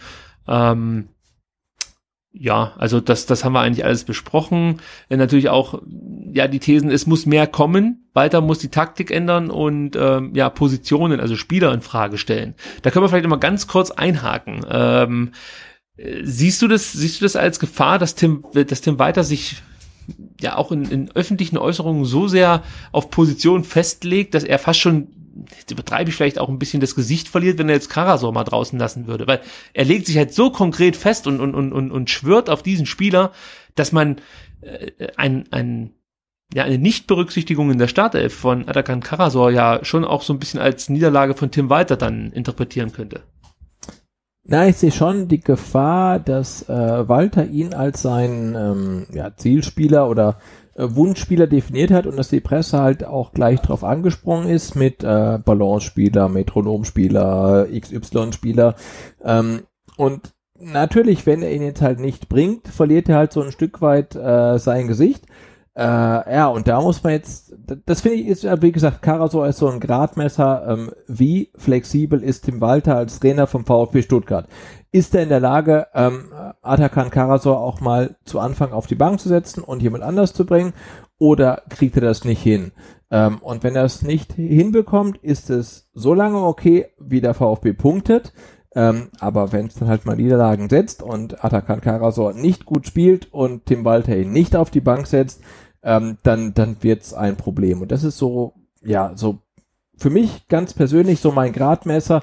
Ähm, wie flexibel ist Tim Walter in seinem System, in seinen Personalentscheidungen, ähm, wenn es mal nicht gut läuft. Und ähm, ja, und das werden wir sehen. Also es sind noch viele Spiele zu spielen und wir werden sicherlich noch das eine oder andere verlieren. Ähm, und dann gucken wir mal, äh, wie das dann vorangeht. Eine weitere Aussage war, das Spiel ist zu langsam, zu ideenlos, es gibt keinen Plan nach vorne. Das Spiel von Walter ist zu zentrumslastig und es fehlt der Mut, den Walter immer ankündigt. Also äh, da könnte man sagen, Stuttgart ist was anderes als Kiel. Ich glaube, das hat auch ein Anrufer gesagt. Also ich sehe jetzt nicht jeden Punkt als zutreffend. Ja, also zu langsam äh, muss man wieder unterscheiden. Äh, ist, ist das ist, ist, ist die Ballgeschwindigkeit zu langsam, das, das Balltempo, wie man so schön sagt, oder sind die Spieler zu langsam oder zu, ja, einfach zu lauffaul, aber da sprechen ja auch diverse Laufwerte dagegen. Also es ist jetzt nicht so, dass man zu wenig läuft. Vielleicht war das gegen Aue noch mal ein bisschen anders. Allerdings stand der Gegner da auch so tief, dass es ja gar nicht so viele Möglichkeiten gab, hin und her zu laufen. Also die können ja nicht anfangen, dann plötzlich einfach mal äh, nur um Kilometer auf die Uhr zu bekommen, von, von hinten nach vorne zu laufen oder sowas in der Art. Also weiß ich nicht, ob man da jetzt unbedingt äh, Aue als, als, als Wert heranziehen darf. Das war schon ein besonderes Spiel. Aber ähm, das Thema Mut, Sebastian, hast du ja vorhin auch schon angesprochen. Walter spricht häufig davon, dass die Spieler Mut haben sollen, dass man sich was zutrauen soll. Und so sah es ja auch in vielen Testspielen zu Beginn aus, aber äh, das nahm nach und nach ab. Also du hast ja vorhin schon dazu was gesagt, aber vielleicht kannst du es ganz kurz nochmal aufgreifen. Also man hat schon das Gefühl, dass aus irgendeinem Grund die Mannschaft mit Erfolg eigentlich nicht sicherer geworden ist und mutiger, sondern eigentlich wirkt es fast so, als ob man sich weniger zutraut von Spiel zu Spiel. Genau, das ist mein Ding. Ne? Also jetzt äh, stell dir mal vor, du hättest gegen Hannover verloren, gegen Heidenheim unentschieden gespielt und dann hättest du irgendwie zwei Spiele gewonnen oder so. Aber nee, du hast halt gegen Hannover ja eigentlich genau die Leistung gebracht, die du, die, die du dir von einem Walter VfB erwartest. Irgendwie risikoreich, der Keeper spielt viele kurze Pässe, Doppelpässe, ähm, also irgendwie alles relativ riskant und dann baust du auf und hast viele Chancen. Und ich erinnere mich noch dran, am ersten Spieltag gegen Hannover, wir saßen ja im Stadion und dann war der VfB auf einmal mit vier, fünf Spielern im Hannoveraner Strafraum und wir dachten, hey, schließ ab und dem nochmal abgespielt, nochmal abgespielt und dann dachte, oh Gott, macht das Ding. Und sie haben es halt nicht gemacht. Ähm, und, und dann gegen Heidenheim war es in der ersten Hälfte 30 Minuten lang dasselbe. Ähm, dann wurde es weniger und danach wurde es gegen ähm, Rostock, St. Pauli und jetzt gegen Aue auch immer weniger. Deswegen ist so, ähm, the trend ist ähm, derzeit not your friend. Also es wird irgendwie schlechter anstatt besser. Und das irritiert mich so ein bisschen, weil gegen Hannover hat man gedacht, okay, es ist irgendwie hochrisikoreich, aber ähm, nach vorne hin ist es echt, echt geil, wenn es funktioniert. Ähm, ja, und jetzt so gegen St. Pauli und Aue war das halt nicht mehr der Fall. Und ähm, so der Trend macht mir halt ein bisschen Sorge. Ähm, so vom Grundkonzept bin ich nach wie vor überzeugt. Ähm, aber wie gesagt, die Entwicklung ist dann äh, so ein bisschen besorgniserregend. Weitere Themen war Santiago Ascasiba und seine neue Rolle. Äh, auch hier der Tenor, er ist kein Achter und weil das setzt ihn falsch ein. Da haben wir schon drüber gesprochen, werden wir vielleicht nachher auch noch kurz im Startelf-Tipp drüber sprechen, deswegen lasse ich das mal so weit offen. Dann äh, war die Davies-Leistung ein Thema, vor allem gegen Rostock, Pauli und jetzt gegen Aue. Äh, ja, auch da kann man im Endeffekt sagen, gut, Daniel Didavi äh, passt sich da seinen Mannschaftskollegen an. Ich finde, er fällt jetzt nicht sonderlich ab im Vergleich zu seinen Kollegen, sondern es ist allgemein von allen Spielern immer ein bisschen zu wenig. Also die dürften alle gerne eine Schippe drauflegen und ich. Ja, aber klar, aber dann erinnere ich an den Didavi, der halt irgendwie an der Außenlinie einen Seitfallzieher macht gegen Hannover. Ja. Ähm, und jetzt hast du halt einen Didavi, der halt relativ blass bleibt. Und das ist halt echt so ein Synonym für die ganze Mannschaft einfach. Also das stimmt schon, ja. Also die Davi, da erwarte ich mir irgendwie schon noch mehr Gefahr von ihm als äh, die, die er aktuell ausstrahlt und vor allem auch im Spiel gegen Aue. Also das war für mich bislang das schwächste Spiel von Daniel Didavi in der Saison. Also das fand ich, fand ich schlechter als der Auftritt gegen Rostock. Gegen Pauli fand ich es gar nicht so schlecht, wie es gemacht wurde, aber Aue fand ich jetzt schon schwach. Ähm, der Karl aus Birmingham hat wieder angerufen. Da freuen wir uns natürlich immer sehr. Äh, und hat natürlich auch wieder. Ich freue mich jedes Mal, wenn Karl aus Birmingham anruft, weil ich finde seinen Akzent halt so, so nett. Und Karl, bitte ruf jede Woche an. Ich, ja. ich, ich, höre mir das mehrmals an. Ich finde das so toll. Und ich finde es halt auch total schön, wie positiv du bist. Und, genau. ist, äh, und ich habe jetzt wirklich im Hinterkopf, es ist alles so viel, viel besser als letzte Saison. Und du hast recht, und es ist halt viel, viel besser als letzte Saison. Ähm, und äh, ja, bitte jede Woche anrufen. Also der Optimismus von Karl und die, äh, ja, die positive Sichtweise der Dinge gefällt mir auch sehr gut. Äh, und dann merkt man vielleicht doch, dass wir hier irgendwie im Kessel doch irgendwie so eine Art schwieriges Umfeld sind. nee, sind, nee, sind wir nicht. Also wir sind genau das richtige ähm, ähm, Korrektiv. Finde ich zumindest. Also man darf mit einem 0 zu 0 in, in, in, in Aue vielleicht zufrieden sein, ja, aber man darf anschließend nicht sagen, es war eine überragende Leistung. Nee, weil wenn du als VfB Stuttgart in Aue 0 zu 0 spielst, dann war es keine überragende Leistung. Das muss man halt einfach so festhalten. Also wenn man, um, ich will jetzt gar nicht zu sehr ins Detail gehen, ich habe es ja vorhin schon erklärt, aber wenn ich jetzt nur die Daten nehme, die ich gesehen habe, ohne das Ergebnis, dann deuten die auf eine überragende Leistung hin. Vielleicht hat der Misslintat einfach seine, seine Software da durchgeflügt und gedacht, Mensch, es war ja eine überragende Leistung. Außer ja, das und hat Ergebnis. viel gar nicht gesehen, ja, genau. Keine ja. Ahnung, wie er darauf kam, aber ich gebe dir recht. Und äh, Nee, aber, aber nein, wie gesagt, ne, äh, aber äh, diese Teströt-Chance halt in der 87. Wenn du halt mit dem Ding äh, rausgehst und verlierst halt 0 zu 1, dann darfst du halt nicht beschweren und dann war es halt keine überragende Leistung. Und ich denke, dieses Selbstverständnis sollte man auch in der Mercedesstraße haben. Es war nicht überragend. Nee, überragend war es sicher nicht. Nein. Äh, es gibt auch noch offensichtlich einen, einen kleinen Zwist zwischen Karl und dem von uns ebenfalls geschätzten Dave, die sich nicht nur auf Twitter, sondern inzwischen auch auf unserer Mailbox duellieren. Ich bin mal gespannt, ob der Dave auch noch anruft. Ich habe jetzt in Erfahrung bringen können, Dave ist Arsenal-Fan, für den war natürlich dieses Wochenende auch nicht so von Erfolg gekrönt. Ich habe mir das da angeguckt gegen Liverpool und lieber Dave, da muss ich sagen, Arsenal hat noch eine Menge Arbeit vor sich. Also da fühle ich mich hier mit dem VfB deutlich besser aufgehoben, aktuell, um hier nochmal Salz in die Wunde zu streuen. So, dann hat der Rafa aus Heidelberg angerufen. Da muss ich dazu sagen, da gab es ab und zu mal ein paar Netzaussetzer, deswegen kam nicht alles rüber, aber im Großen und Ganzen freut er sich über Misslintat Walter und Hitzesberger, so geht's uns ja allen. Aber er kennt den VfB und ist deswegen irgendwie immer noch gebremst in seiner Euphorie das, das habe ich dich, glaube ich, noch gar nicht gefragt, seitdem wir zusammen sind oder seitdem halt eben diese drei jetzt aktiv sind. Aber wie, wie ist denn das bei dir? Traust du dem Frieden auch nicht so, so ganz? Also man merkt das schon irgendwie, also zumindest auch bei mir merke ich das, dass man fast schon ein bisschen stolz ist auf die drei Jungs. Was heißt fast? Man ist stolz auf die drei Jungs, aber irgendwie hat man das Gefühl, da, da, da muss noch mal irgendwas gründlich schiefgehen. Das ist einfach der VfB, das kann nicht zum großen Erfolg führen. Äh, irgendwann passiert da was. Also ich finde es total cool, was da gerade entsteht, ähm, aber wenn du mich jetzt zwingen würdest, ein Monatsgehalt drauf zu wetten, ob Tim Walter am Monatsende noch, äh, am Saisonende noch Trainer ist oder nicht, ähm, dann am Monatsende fand ich schon gut. Ja, nee, sorry, am Saisonende, dann würde ich äh, sagen, nein, ist er nicht. Okay, dann frage ich jetzt mal ganz ketzerisch. Ist Tim Walter denn noch im November Trainer des VfB? Äh, ja, ist er noch. Okay, ich, ich glaube Und ich hoffe, also das möchte ich mal klarstellen, ich hoffe, er ist halt noch am Saisonende Trainer und geht mit uns dann in die erste Liga und führt uns dann irgendwie kometenhaft nach oben. Also ich finde das total klasse. Ähm, aber mir, mir fehlt halt noch so richtig ähm, der Glaube und äh, die Statistik geht, gibt mir, glaube ich, recht. Also wenn man so die Halbwertzeit der VfB-Trainer halt anguckt, dann ist die halt nicht wirklich lang und ähm, im Herbst ist normalerweise Entlassungszeit. Ähm, und ich glaube, es dauert wirklich länger und ich hoffe, es dauert ganz, ganz, ganz, ganz, ganz, ganz lang. Aber ich habe auch noch große Zweifel einfach. Und der Sebastian meint natürlich das Saisonende 2024, 2025. Ja, natürlich, natürlich, natürlich. Denn Jela hat angerufen, mit äh, dem habe ich auch schon äh, ein paar Mal auf Instagram geschrieben. Und ähm, ja, der sagt eigentlich auch nochmal, die Gegner werden sich eigentlich alle hinten reinstellen. Und ähm, ja, wir brauchen Geduld. Und ja, das würde ich so unterschreiben. Also ich glaube, dass Geduld schon angebracht ist. Ein bisschen Glück gehört vielleicht dann auch dazu. Aber im Großen und Ganzen, und da zitiere ich Karl, ist das alles schon viel, viel besser als noch vor einem Jahr. So, dann äh, Ich habe es auch am Freitag wieder gesehen und wir haben halt auf einmal Freistoß war oder der Eckball-Varianten, ne? Die klappen halt nicht, aber wir haben Eckball-Varianten. Da gab's ja dann die, die Ecke ähm, raus auf die 16er Linie, ähm, so ähm, Hitzelsberger Gedächtnis, äh, Volley-Schuss, hat nicht funktioniert. Egal, aber wir haben halt irgendwie irgendwelche Pläne und das gab's echt ganz lange nicht. Also insofern bin ich ähm, sehr, sehr glücklich. Ja, auch hier muss man äh, den Herrn Wimmer mal ganz kurz äh, erwähnen, der ja von Augsburg zu uns kam.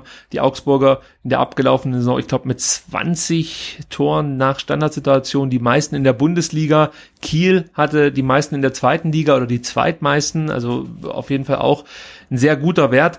Und äh, das sieht man halt schon, dass man ähm, dann sich doch vielleicht zu Standardsituationen mal Gedanken machen kann und dann auch ja Gefahr kreieren kann aus solchen Situationen. Das das hatten wir ja seit Jahren nicht mehr, dass der VfB irgendwie bei Standards sonderlich gefährlich war, sondern das war immer der Moment, wo die meisten dann, weiß ich nicht, sich nochmal ein Bier Ja, aufgemacht haben. Gegentore, so. ne? Also ich weiß noch, die zorniger Saison irgendwie ähm, Ecke für den VfB und dann gab's ein Gegentor mal. okay, so Ist er- Ja, Ja, so schlimm war es dann später nicht, aber es war zumindest jetzt auch nicht so, dass wir uns da Chancen auf, auf Nein. ein selbst geschossenes Tor machen konnten. Dann hat der Björn aus Köln äh, angerufen und meinte, es gibt viele Neuzugänge, ein neues Spielsystem und äh, am, am er befürchtete, dass man am, am, am Anfang zu viele Punkte liegen lässt gegen Gegner, die vielleicht dann schon besser eingespielt sind und so. Aber im Großen und Ganzen ist er eigentlich ganz zufrieden mit dem, was er bislang gesehen hat vom VfB Stuttgart. Außerdem moniert er noch, dass es aktuell in Nordrhein-Westfalen nur zwei, äh, zwei Zweitligisten gibt. Zu Recht, kann man vielleicht sagen. Als Fußballhochburg. Ja, ähm, klar, aber Köln, Köln steigt sicherlich wieder ab und dann passt das schon wieder. okay. Nee, weiß ich nicht, aber. Ja, ja. ja. Deutliche aber wir haben halt viele, viele, viele, viele ähm, Bundes- und Zweitligisten da oben. Es wird allgemein etwas positiver. Es gab Leute, die meinten, man erkennt eine deutliche Handschrift von Tim Walter. Das würde ich auch so unterstreichen. Also ja. äh, man sieht einfach, ja, hier passiert was und es wird Rückschläge geben. Auch das ist, ist einfach ganz verständlich. Und vielleicht ist so ein 0 zu 0 äh, in Aue ein verkraftbarer Rückschlag als zum Beispiel ein 5 zu 0 in Dresden. Ja, also es gibt halt einfach äh, äh, solche Spiele, da läuft's nicht und ähm, entscheidend ist halt, dass man dann nicht komplett untergeht, wie zum Beispiel gegen Dresden. Auf der anderen Seite bin ich dann wieder bei dir, du hast es heute schon mehrfach gesagt, muss man natürlich auch dennoch ja die richtigen Rückschlüsse ziehen und kann sich nicht hinstellen und sagen, ey, alles war eigentlich hervorragend, wir hatten halt nur Pech, dass Herr Zweier unser Schiedsrichter war in diesem Spiel. Ähm, ja, insgesamt äh, viel Zuspruch für Tim Walter. Das Potenzial ist da und äh, das Thema Geduld wird häufig gefordert von den Fans.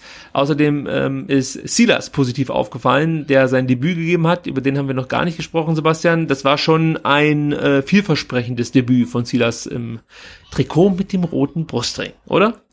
Ja, absolut. Also war äh, schnell, ähm, handlungsschnell und ähm, ja, diese eine Situation, äh, wo, wo Nazarov irgendwie 30 äh, Meter vom VfB-Tor den Ball annimmt und äh, dann äh, Silas, ähm, wir wissen nach wie vor nicht, wie sein Nachname ist, Wama Jitüka, vermutlich, ähm, dann irgendwie ähm, nachsetzt und im Vollsprint eben den Ball abnimmt. Das war schon sehr beeindruckend. Der hatte einen guten Abschluss. Ähm, ja, also ich glaube, der kann uns noch äh, jede Menge Freude bereiten. Also der hat die, die, die Grundqualitäten auf jeden Fall äh, schon in einem Kurzeinsatz gezeigt. Dann wurde mehr Respekt für Holger Badstuber gefordert. Auch hier würde ich eigentlich einen Haken dahinter machen. Also natürlich hat er seine Defizite, gerade was das Tempo angeht, aber insgesamt konnte man sich in der Saison bislang auf Holger Badstuber verlassen. Hat durch die Bank eigentlich solide Spiele abgeliefert, sogar gute Spiele, würde ich sagen. Und ähm, er ist in manchen Situationen oder er wird zu häufig kritisiert, das würde ich schon sagen. Von vielen wird er zu häufig kritisiert. Äh, Im Großen und Ganzen kann man sich, glaube ich, glücklich schätzen, dass man mit Holger Bartstuber aktuell jemanden in der Innenverteidiger stehen, in der Innenverteidigung stehen hat, der äh, einfach viel Erfahrung mitbringt, äh, viel Ruhe, einen guten Ball hinten rausspielen kann. Also ich bin schon ganz zufrieden mit Holger aktuell in der Innenverteidigung.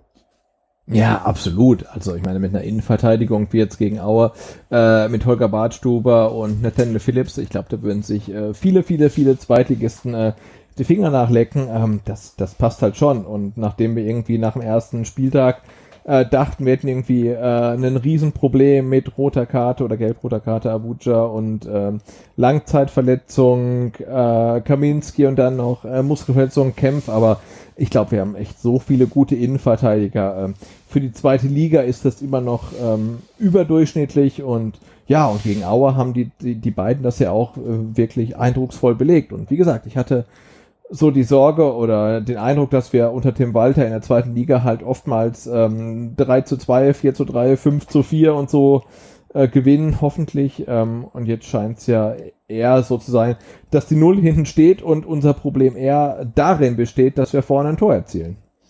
Ja, also wir haben das, wir haben ein Problem behoben im Vergleich zur letzten Saison, das ist die defensive Stabilität die ist deutlich besser geworden. Allerdings sind die Gegner natürlich auch weniger angriffslustig, aber das Problem mit den Toren vorne, das ist noch nicht behoben. Aber vielleicht Ja, das, das hätte ich echt nicht gedacht, ne? Also so gegen Zweitliga-Defensiven, dass wir da uns so schwer tun. Aber ja, das ist vielleicht der nächste Punkt auch noch ganz interessant. Und zwar meinte jemand, dass man Nicolas Gonzales, da gab es ja ein paar Interessenten im Laufe der vergangenen Woche, unbedingt verkaufen sollte, wenn man ja so 10 Millionen plus für ihn bekommen würde.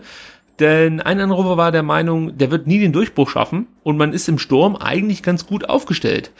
Kann man vielleicht auch mal kurz drüber sprechen, ob es vielleicht Sinn machen würde, Gonzales äh, abzugeben, ja, ohne jetzt groß Verlust zu machen. Ich glaube, 8,5 haben wir für ihn bezahlt oder 6,5. Wie, wie war denn der äh, Einkaufspreis? Ja, 8,5 waren 8,5, ja. genau.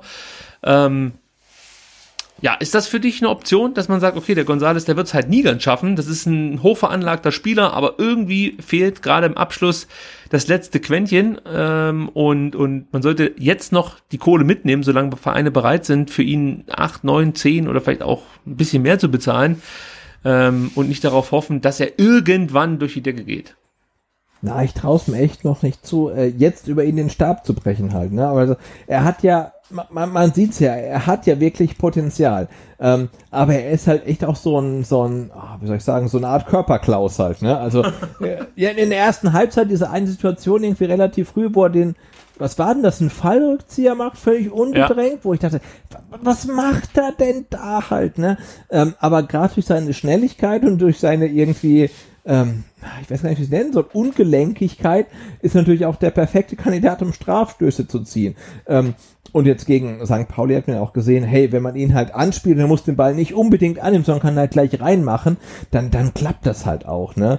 Ähm, und ja, also ich tue mich echt schwer dafür, damit zu sagen, man muss ihn jetzt verkaufen. Also er hat, glaube ich, ein Riesenpotenzial, er hat Geschwindigkeit, ähm, er ist trotz seiner relativen Schmächtigkeit sehr, sehr durchsetzungsfähig und ähm, vor allem, was ich halt total wichtig finde, er haut sich halt immer 100 Prozent rein. Ne? Also er ist halt echt da und er will den Ball, er will das Tor und ähm, das ist halt schon viel wert. Und ähm, also ich bin der Meinung, man sollte ihn jetzt wirklich nicht verkaufen, ähm, weil er in der Zweitligasaison jetzt echt so ein, so, ein, so ein Faktor sein kann.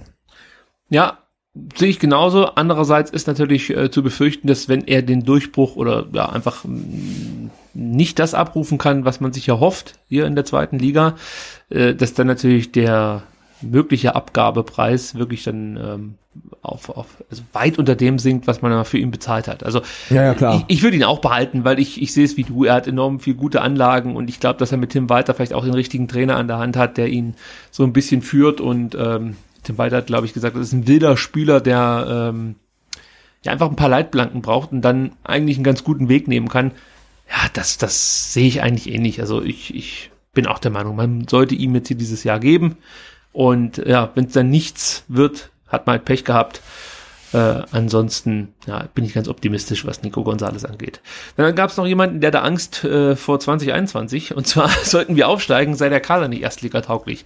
Also das habe ich nur deswegen reingenommen, um nochmal eine Aussage von Sven Mislintat hier unterzubringen. Der meinte halt klipp und klar, wir wollten auch noch im äh, Worst Case handlungsfähig sein, sprich wenn man nicht direkt wieder aufsteigt und ähm, die Herangehensweise war halt einfach, einen Kader zusammenzustellen, der sowohl für die erste als auch für die zweite Liga geeignet ist und gleichzeitig auch noch Entwicklungspotenzial hat. Und äh, klar, die Jungs, die jetzt aktuell im Kader stehen, die würden es äh, in der ersten Liga mit Sicherheit nicht leicht haben. Aber wenn die Rechnung aufgeht ja, und die Spieler sich positiv entwickeln, dann kann es schon funktionieren, dass man mit gezielten Zukäufen, äh, sollte man aufsteigen, dann vielleicht so drei Spieler gezielt dazu holt, äh, dass man äh, dann einen sehr guten Erstligakader schon zusammen hat. Also ich würde jetzt noch nicht mir groß Gedanken machen über, über die kommende Saison. Äh, jetzt gilt es erstmal, ja, für die komplette Mannschaft sich zu entwickeln, und äh, dann sieht man weiter. Also ich, ich sehe da schon einiges an Potenzial, aber ähm, ja, jetzt kann ich noch nicht einschätzen, ob das dann in einem Jahr für die erste Liga reicht. Ja, so kann man das, denke ich mal, zusammenfassen. Letzte Nachricht, die wir besprechen, und dann haben wir das große Segment Mailbox äh, abgeschlossen. Ja, also wenn so viele Leute anrufen, müssen wir natürlich ja, auch darüber sprechen. Ja, ja. Das haben wir ja auch von euch gefordert. Und zwar meinte der Jonas, oder äh, ihm gefällt es nicht, dass man ein paar gute Talente beim VfB verloren hat. Und er schiebt so ein bisschen, bisschen äh, dem Herrn Reschke die Schuld zu und ähm, macht dessen, ja, hin und her, kann man fast schon sagen, äh, mit, mit den VfB-Amateuren dafür verantwortlich, dass halt eben der Verein zum einen oder beziehungsweise die zweite Mannschaft zum einen abgestiegen ist in die Oberliga und zum anderen natürlich dann auch Spieler vielleicht zum einen nicht gekommen sind nach Stuttgart zur zweiten Mannschaft und zum anderen dann auch schnell wieder gegangen sind, als sie gemerkt haben, ha, so 100% steht der Sportvorstand nicht hinter der damals noch U23. So und ähm, ja, was soll man da groß dazu sagen? Im Endeffekt hat der Jonas das perfekt zusammengefasst. Also diese Hängepartie, die es da unter Reschkes Ägide gab, Ehrlicherweise muss man sagen, dass das aber schon davor Thema war, also nicht nur unter Reschke, sondern auch unter Jan Schindelmeiser schon Thema war, ob man jetzt die U23 abmeldet oder ob man äh, eine U21 anmeldet oder wie man überhaupt fortfährt mit den Amateuren. Aber unter Reschke, ja, da war es dann halt wirklich äh, Peak, äh, Pi Kacke, sag ich jetzt mal so. es war halt einfach super blöd gemacht von ihm, ähm, dass er sich da schon mehr oder weniger deutlich dazu geäußert hat, dass er jetzt nicht so Bock drauf hat, eine zweite Mannschaft äh, zu unterstützen. Und ich glaube, aufgrund dessen, dass halt aus dem Umfeld dann viel Kritik in seine Richtung kam, hat man sich dazu entschlossen, jetzt mit der U21 alle so ein bisschen zufriedenzustellen und der Reschke hat auch erstmal seine Ruhe, aber das äh, ja, war natürlich nicht besonders förderlich für die Entwicklung der Mannschaft und ähm, ja, der Abstieg ja, war dann letzten Endes auch ein Resultat daraus, dass es keine klare Vorgabe von der Führung gab und eben diese lange Hängepartie. Ich denke mal, das hat der Jonas perfekt zusammengefasst. Ja, klar, also die, die Ära Reschke ähm, wird den VfB noch ein paar Jahre verfolgen. Also da wurde relativ viel falsch gemacht und ähm, das sind keine Entscheidungen, die man irgendwie schnell revidieren kann, sondern das wird uns noch ein paar Jahre verfolgen. Sei es über ähm, langfristige Verträge, die man eigentlich nicht braucht, ähm, ja, oder halt gerade über die äh, Entscheidung mit den U-Mannschaften, gar keine Frage. Also, viel Input ähm, von euch für die Mailbox 0711 für Stuttgart 25 28 8918. Genau, und vielleicht ruft auch mal jemand mit einer weiblichen Stimme an. Und ich würde es ja total feiern, wenn mal ähm, Frau Walter anrufen würde und ähm, sagt, äh, was sie da, da dazu sagt, ähm, äh, was der Tim so gesagt hat über die Trikots und ihre, ähm, ihre äh, Regelauslegung. Ja, da bin ich auch gespannt, was die ja, total, zu sagen hat. Also, ich bin mal gespannt, ob das nächste Woche auch wieder so lang wird, aber wie gesagt, wir nehmen diese Rubrik natürlich sehr, sehr ernst. Wenn ihr uns Fragen, Themen schickt, dann besprechen wir die auch. Und ich sag's nochmal, es gibt diese grandiosen Kapitelmarken, falls dem ein oder anderen das Ganze jetzt zu lang war. Kommen genau, aber ich möchte kurz sagen, äh, Thema zu lang, es waren jetzt fünf Minuten und ähm, äh, Ricky hat es mir gestern Abend geschickt und ich habe es mir, glaube ich, vier bis fünf Mal angehört und ich habe es auch meiner Frau vorgespielt und wir haben uns ähm, echt köstlich amüsiert. Also ich finde, äh, die, die äh, VfB SDR Mailbox äh, total göttlich.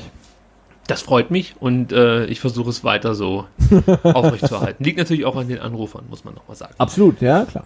Kommen wir zum Spiel gegen den VfL Bochum. Da ist natürlich jetzt auch noch mal einiges passiert in den letzten Stunden, denn unser wohlbekannter Herr Robin Dutt äh, wurde von der Mannschaft, kann man fast schon sagen, entlassen. Ja, Bochum ähm, galt ja auch so als kleiner Geheimfavorit für einen möglichen Aufstiegsplatz vor der Saison.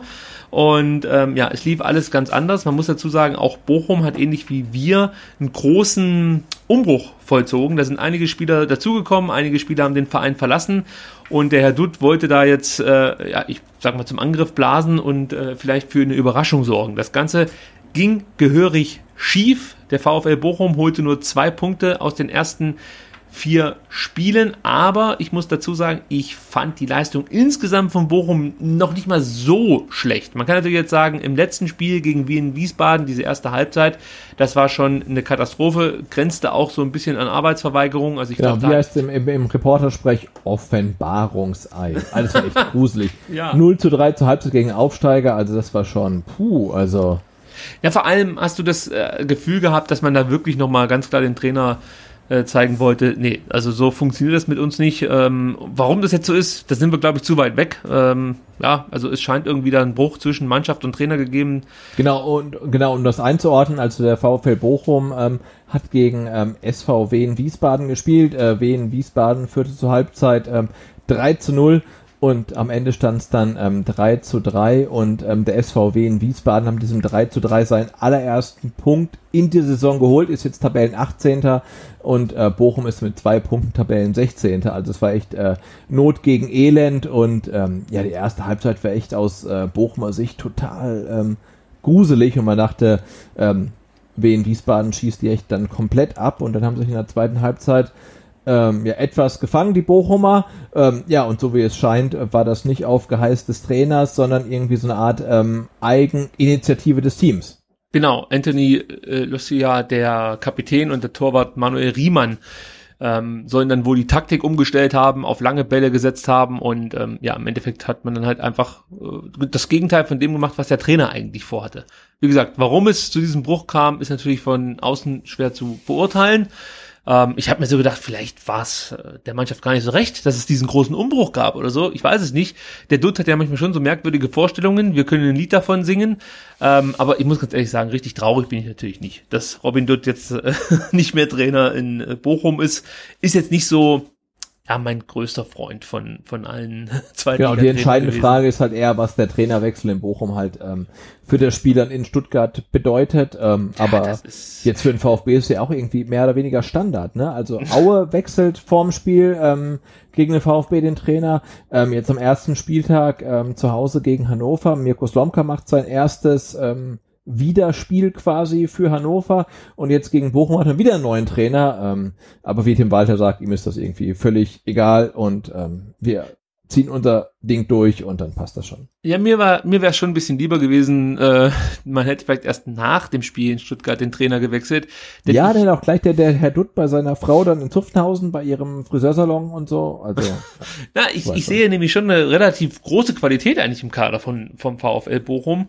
Also der äh, Ganvula zum Beispiel im Sturm, äh, den finde ich richtig gut. Ja? Er hat auch schon zwei Tore geschossen, zwei Vorlagen in drei Spielen, hat äh, einen Dreierpack in DFB-Pokal erzielt. Also das ist schon eine richtige Granate, auf den müssen wir aufpassen. Der kam vom RC Anderlecht zu Beginn der Saison. Äh, also der hat mir sehr, sehr gut gefallen. Äh, Danny Blum hat ein paar, oder Danny Blum hat ein paar gute Spiele abgeliefert, hat äh, zweimal einen Elfmeter verwandelt. Gut, das ist jetzt vielleicht noch nicht so die große Kunst, äh, das schaffen auch viele andere, aber ich finde insgesamt seine Leistung ganz ansprechend. Also ich habe mir die Mühe gemacht, in Anführungsstrichen heute die Spiele mir nochmal anzugucken vom Bochum. die, die vier, die sie bislang in der zweiten Liga absolviert haben. Und äh, das sah gar nicht so schlecht aus, äh, was Danny Blum da gezeigt hat. Außerdem hast du mit Meyer und äh, Lossia im Zentrum zwei solide, gute Spieler. Dann hast, haben sie sich von, von Arsenal einen sehr interessanten Rechtsverteidiger ausgeliehen. Osei Tutu. Ja, genau. Also das ist ja. auch ein richtig ah, starker der, der, Spieler. Der, der, ist irgendwie erst in der 70. nur so reingekommen Ja. und der hat ja äh, total Alarm, hat ein Tor geschossen und der war ja äh, jederzeit total gefährlich. Also da ähm, bin ich mal gespannt, was dann vermutlich Emmanuel, äh, in, in, Emiliano, so heißt er, in Zua Ja. dann äh, gegen ihn ausrichten kann, weil ähm, der wird auf ihn zukommen und der war ähm, ja offensiv halt schon sehr, sehr gefährlich. Also das war auch ein Spieler, äh, da habe ich mir schon gedacht, okay, wenn es schnell gehen muss, ist das der richtige Mann über Ja. rechts. Also würde mich nicht wundern, wenn der beginnt gegen Stuttgart. Und dann hast du natürlich immer noch so Leute wie Simon Zoller mit äh, äh, im Kader, die ja jetzt vielleicht nicht mehr so die große Zukunft vor sich haben, aber das sind halt einfach solide Knipser, die treffen, wenn du sie einwechselst, äh, wenn es sein muss. Der hat jetzt, glaube ich, auch schon ein Tor geschossen, Zoller, und eine Vorlage und hat eigentlich nur 66 Minuten gespielt. Also das ist jetzt keine schlechte Ausbeute, wenn man ja halt auch berücksichtigt, dass, dass Bochum ja einfach wirklich eigentlich einen, einen grotten Saisonstart hatte. Aber du merkst es selber, die haben halt äh, schon ein paar treffsichere Leute da vorne drinne und haben auch schon mehr Tore erzielt als wir zum Beispiel, ja, in den ersten vier Partien. Und das ist schon eine Ansage. Also man muss da aufpassen, die können nach vorne gefährlich werden und sie haben gegen Hamburg, fand ich, über weite Strecken gezeigt, dass sie ja auch ihr Tor ganz gut verteidigen können. Dass das vielleicht nicht über 90 Minuten reicht, okay. Ähm, aber ich, ich sehe da wirklich eine schwere Aufgabe auf uns zukommen und man sollte sich da jetzt nicht vom aktuellen Tabellenplatz und vom Saisonstart äh, täuschen lassen. Also das wird eine schwere Aufgabe, glaube ich. Ich glaube auch, dass man sehr defensive Bochumer erwarten darf, vielleicht nicht ganz so defensiv wie Aue, aber das geht, denke ich mal, so in die Richtung, Richtung St. Pauli, das erwarte ich da. Ähm, und dann wird es in den Umschaltmomenten vermutlich häufiger mal brenzlig werden mit dem Tempo, das sie erzeugen können und äh, mit der Rust Rustikalität, die so ein äh, Ganvolu, äh, Ganvolu, ich, ich hoffe, ich spreche ihn jetzt richtig aus, ja, das ist aber auch schwierig, wenn du die Spieler nicht regelmäßig siehst, sondern einfach jetzt in der zweiten Liga dann zum ersten Mal über die stolperst. Ganvolu, so wird das, glaube ich, ausgesprochen. Ja, wenn der dann mit seiner Rustikalität vorne äh, versucht, sich Räume zu schaffen. Also da bin ich mal gespannt, wie wir dagegen vorgehen. Am besten wäre es natürlich mit einem frühen Tor von unserer Seite aus. Oh, das wäre mal ja, was, das ne? wäre einfach so, mal gut. Ja, so gegen Hannover oder so. Ah, Zehnte Minute einfach mal so ein Ding reinwemsen und Aha. 19. Minute dann äh, ja einfach schon mal das 2 zu 0 hinterher schieben. Das würde mir ganz gut tun aktuell. Ja, ja. Ja, dann muss man natürlich abwarten, wer beim VfB fit ist oder beziehungsweise fit wird. Mario Gomez ähm, ist ja immer noch so ein bisschen angeschlagen. Da heißt es, dass es ganz gut aussieht für nächste Woche Montag. Bei Marc-Oliver Kempf ist man sich da noch nicht ganz so sicher. Äh, das scheint eher eine zähe Angelegenheit zu sein bei ihm. Aber ja, also er hat ja noch ein bisschen Zeit. Wie gesagt, muss man ein bisschen abwarten. Und ansonsten ähm, kann ich eigentlich gar nicht so viel jetzt über die Bochumer sagen, weil ich glaube, die haben bislang nicht das abgerufen, was sie eigentlich könnten. Und ich gehe einfach davon aus, dass wir einen ganz anderen VfL Bochum in Stuttgart sehen werden als ähm, ja zuletzt unter anderem gegen Wien Wiesbaden. Ich denke, wir sehen den VfL Bochum, den man gegen Hamburg sehen konnte. Äh, und ich mache mir so ein bisschen Sorgen, was die Umschaltmomente angeht, wenn ich ganz ehrlich sein soll. Also ja, bin mal gespannt, was da auf uns zukommt. Weiß nicht, ob du noch was zu Bochum nachtragen möchtest, aber eigentlich gibt's da nicht mehr allzu viel zu sagen, oder gibt's? Nö, also ich würde gerne so sehen wie am Sonntag in der ersten Halbzeit äh, gegen Wien Wiesbaden. Das war für mich relativ äh, überzeugt, als dann mit 0 zu 3 in die Pause gegangen sind. Aber ich, ja, ich befürchte auch mit neuem Trainer und ähm, einer Taktik, die auch der Mannschaft dann passt, dann äh, wird das eher nicht so kommen. Aber ja, auch da, ähm, wenn du der VfB Stuttgart bist und zu Hause spielst dann vor äh, vermutlich ausverkauften Haus, dann musst du auch gegen VfB Bochum gewinnen. Ja, das muss man natürlich hier sowieso noch mal ganz kurz ansprechen. Stuttgart muss dieses Spiel gewinnen. Also da gibt's gar keine zwei Meinungen. Also ich will nicht wissen, was los ist, wenn man ähm, das Spiel verliert. Also dann wird's, denke ich mal, schon langsam unruhiger. Wir kennen ja unser Umfeld. Und äh, selbst ein Unentschieden ist, glaube ich, zu wenig. Also aus den ersten fünf Partien ja, solltest du dann schon zweistellig rausgehen, finde ich, als Absteiger und Ja, absolut. Ich meine, man kann ja die letzte Zweitligasaison ähm, ranziehen. Da hatten wir halt zu der, äh, zu diesem Zeitpunkt schon mal verloren dann gegen Düsseldorf am zweiten Spieltag ja, sogar? Ja, das war der genau. zweite Spieltag. Also, da hatten wir sogar, sogar schon verloren. Wir waren erst am 15. Spieltag, glaube ich, Tabellenführer. Ähm, jetzt waren wir das schon ähm, relativ früh, also wenn auch nur kurzfristig. Ähm, aber so punktemäßig, da läuft das halt äh, äh, wirklich. Ja, aber trotzdem, ähm, ja, muss man halt sagen, ne? du hast irgendwie zwei Punkte in Heidenheim gelassen, du hast dann auch vielleicht zwei Punkte in Aue gelassen. Also es waren jetzt ja keine Punkte, die man nicht hätte holen können. Ähm, ja, und ich habe ja, wir, wir, haben beide heute den ähm, Podcast vom Brustring Talk gehört, der wirklich wunderbar war. Und ähm, da gab es ja dann auch, wurde ja auch die, äh, die Prolo-Attitüde von Tim Walter auf den Pressekonferenzen äh, nochmal thematisiert. Und ja, das funktioniert, wenn du halt keinen Spieler verlierst und gut punktest. Ähm, aber wenn du halt vielleicht mal ein, zwei Spiele dann halt nicht so richtig performst und so weiter, dann fällt dir das vielleicht auch auf die Füße. Und ähm, ich bin überzeugt, das wird im Laufe der Saison passieren. Und ich bin dann echt mal so gespannt, gespannt, äh, wie ähm, die Vereinsführung und das äh, vielleicht schwierige Umfeld und alle anderen reagieren. Also, aber ich hoffe, ähm, es ist ähm, nach Bochum noch nicht so weit, sondern wir gewinnen das ganz souverän zu Hause und dann gucken wir mal weiter und ähm, gehen in die Länderspielpause und dann gewinnen wir noch in Regensburg und dann gucken wir noch mal weiter. Ja, ich möchte mit elf Punkten in die Länderspielpause gehen und elf ist auch ein gutes Stichwort, denn es gibt natürlich wie immer den Startelf-Tipp und das ist jetzt mal ganz interessant, du hast es vorhin schon anklingen lassen. Es gibt ein paar Positionen, die nicht mehr ganz so fest sind, wie äh, das in den ersten vier Partien der Fall war. Äh, das eine, eine ist verletzungsbedingt, das andere dann vielleicht auch leistungsbedingt. Lass uns mal anfangen, Sebastian. Also ja, ähm, ich denke mal, also zwei Positionen, da werden wir uns dann schon wieder einig werden. Das ist im Tor und auf der Rechtsverteidigerposition mit Kobel und Stenzel. Ja. So. Äh, Linksverteidigerposition würde ich jetzt auch mal sagen, sind wir uns einig mit Insua, der Sosa ersetzen wird. Muss er, ja. Ja. Und jetzt bin ich gespannt auf die Innenverteidigung. Denn ich, ja, wie, wie, ja, ja? ich presche mal voraus und sage, wenn Kempf fit ist, also das ist jetzt halt mein Tipp, dass er bis dahin fit wird, ähm, dann würde ich mit Kempf und Philipp spielen. Und Holger Also Bartschuber müsste leider äh, das Feld räumen, weil ich finde, Nathaniel Phillips ist für mich bislang, lass mich mal kurz überlegen, dass ich mir jetzt nicht zu weit aus dem Fenster lehne, aber ich würde sagen, das ist bislang für mich der stärkste Neuzugang. Lass mich mal ganz kurz überlegen, nicht, dass ich das jetzt bereue. Wen würde ich denn da sonst nehmen? Nee, also ich, also das, was ich von ihm gesehen habe, diese, diese Abgezocktheit, die geilen Pässe, die Zweikampfführung, die Spieleröffnung, das Potenzial, was da ja offensichtlich auch noch schlummert, wenn da ein Spieler zu uns kommt, der noch nicht mal regelmäßig äh, in, in, in der englischen U23 von Liverpool gespielt hat, andersrum, in der, in der U23 von Liverpool in England gespielt hat, so ist es richtig. Also da sehe ich schon einen richtig starken Transfer. Also für mich ist jetzt so spontan Phillips, ja, vielleicht Stenzel dann noch. Das sind so für mich die zwei, die absolut rausstechen. Ja, absolut, nee, vor allem, weil, weil ja Philips irgendwie kam, äh, nach dem ersten Spieltag waren wir ja ähm, Kaminski Langzeit verletzt, Avuja gesperrt und große Panik und dann äh, zaubert man irgendwie so einen Philips raus ähm, aus dem Hut und denkt, äh, ja, okay, der ist cool, aber irgendwie echt so Notlösung. Auf einmal, dann, dann spielt er halt schon gegen Rostock und jetzt spielt er halt dann nochmal und macht das echt super solide. Ähm, also insofern bin ich komplett deiner Meinung und ich glaube, Ähm, die Kämpfmuskelverletzung, die zieht sich aufgrund seiner Verletzungshistorie noch ein bisschen hin. Er ist nicht komplett fit und deswegen sehen wir dieselbe Innenverteidigung wie äh, in Aue äh, und die heißt halt Bartstuber und Phillips könnte ich auch sehr gut mit leben, sage ich gleich dazu. Äh, eine Frage muss natürlich auch noch erlaubt sein. Du hast Wutscher schon angesprochen. Der scheint komplett raus zu sein, oder? Ja, und warum? Ne? Also ich, das verstehe ich nicht. Also das wäre eine naja, Frage. Gut, ähm, wen, wen sollst du jetzt da rausnehmen für Abuja?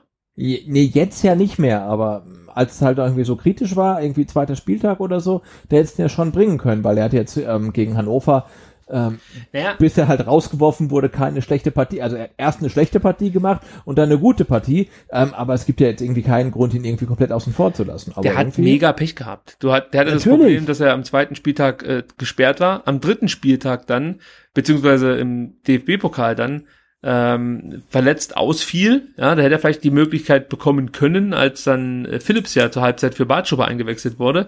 Ich denke mir, wenn Abuja vielleicht fit gewesen wäre, hätte er da die Möglichkeit bekommen, wieder unter Beweis zu stellen, dass er wichtig sein kann für uns. Und ja, da muss man halt sagen, dann war das Thema auch erstmal gelutscht. Dann hast du Kempf und Bartschuber in der Innenverteidigung gehabt. Und, und für mich war dann Phillips halt auch absolut der Go-To-Guy. Ich weiß auch nicht, wie fit ähm, Avuja schon gegen St. Pauli war, ja, als es ja auch die Verletzung von Kempf gab und ähm, Phillips eingewechselt wurde.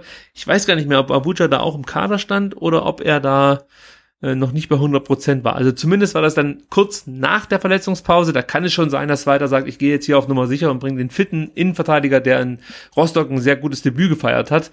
Und dann äh, war das Ding halt auch erstmal durch. Dann spielt er gegen Aue, äh, der Phillips, und Avuja ist halt wirklich jetzt aktuell erstmal aufgrund dessen, dass halt, ähm, sag mal, wie heißt er denn, äh, verletzt ist, äh, Kaminski? Kaminski verletzt ist, ist er halt aktuell für mich Innenverteidiger Nummer vier. Ja, das ist echt ein bisschen ja. schade, ne? Und das wären so, als wenn man mal Tim Walter irgendwie äh, Fragen stellen könnte, dann wären das echt so die Fragen. Also, äh, was ist mit Avuja? Also, warum irgendwie gegen Hannover gebracht und jetzt irgendwie unter ferner liefen? Und warum klappt's mit ähm, ähm, Adonis nicht, ne? Also, das wären so. Ach so, ja, gut, das sehe ich halt wirklich. Also, der ist für mich zu weit weg von, von, von der ersten Mannschaft. Äh, nein, nein, nein, mittlerweile ist er natürlich komplett zu weit weg, aber warum hat das halt irgendwie von vornherein nicht geklappt halt, ne? Ähm, aber ja, nee, aber ähm, Avuja leider äh, irgendwie außen vor. Ähm, also ich sag äh, Startelf gegen Bochum, äh, wie gegen Aue, ähm, Philips und Bartstuber. Okay. In Sua haben wir schon gesagt, ist da, äh, nee, ich, ich spreche den Gedanken gar nicht aus, wahrscheinlich, ach komm, dann sag ich's ja doch. es wäre, wäre es äh, denkbar, dass man Askasiba auf die Linksverteidigerposition stellt und da seine Laufstärke äh, und gleichzeitig seine, seine, seine Giftigkeit einsetzen kann und dann halt davor mit Clement spielt. Ich meine, es ja, wäre dem Spieler vielleicht nicht ganz gerecht, weil er da irgendwie äh, momentan keinen richtigen Platz hat in der Mannschaft und irgendwo hingeschoben wird.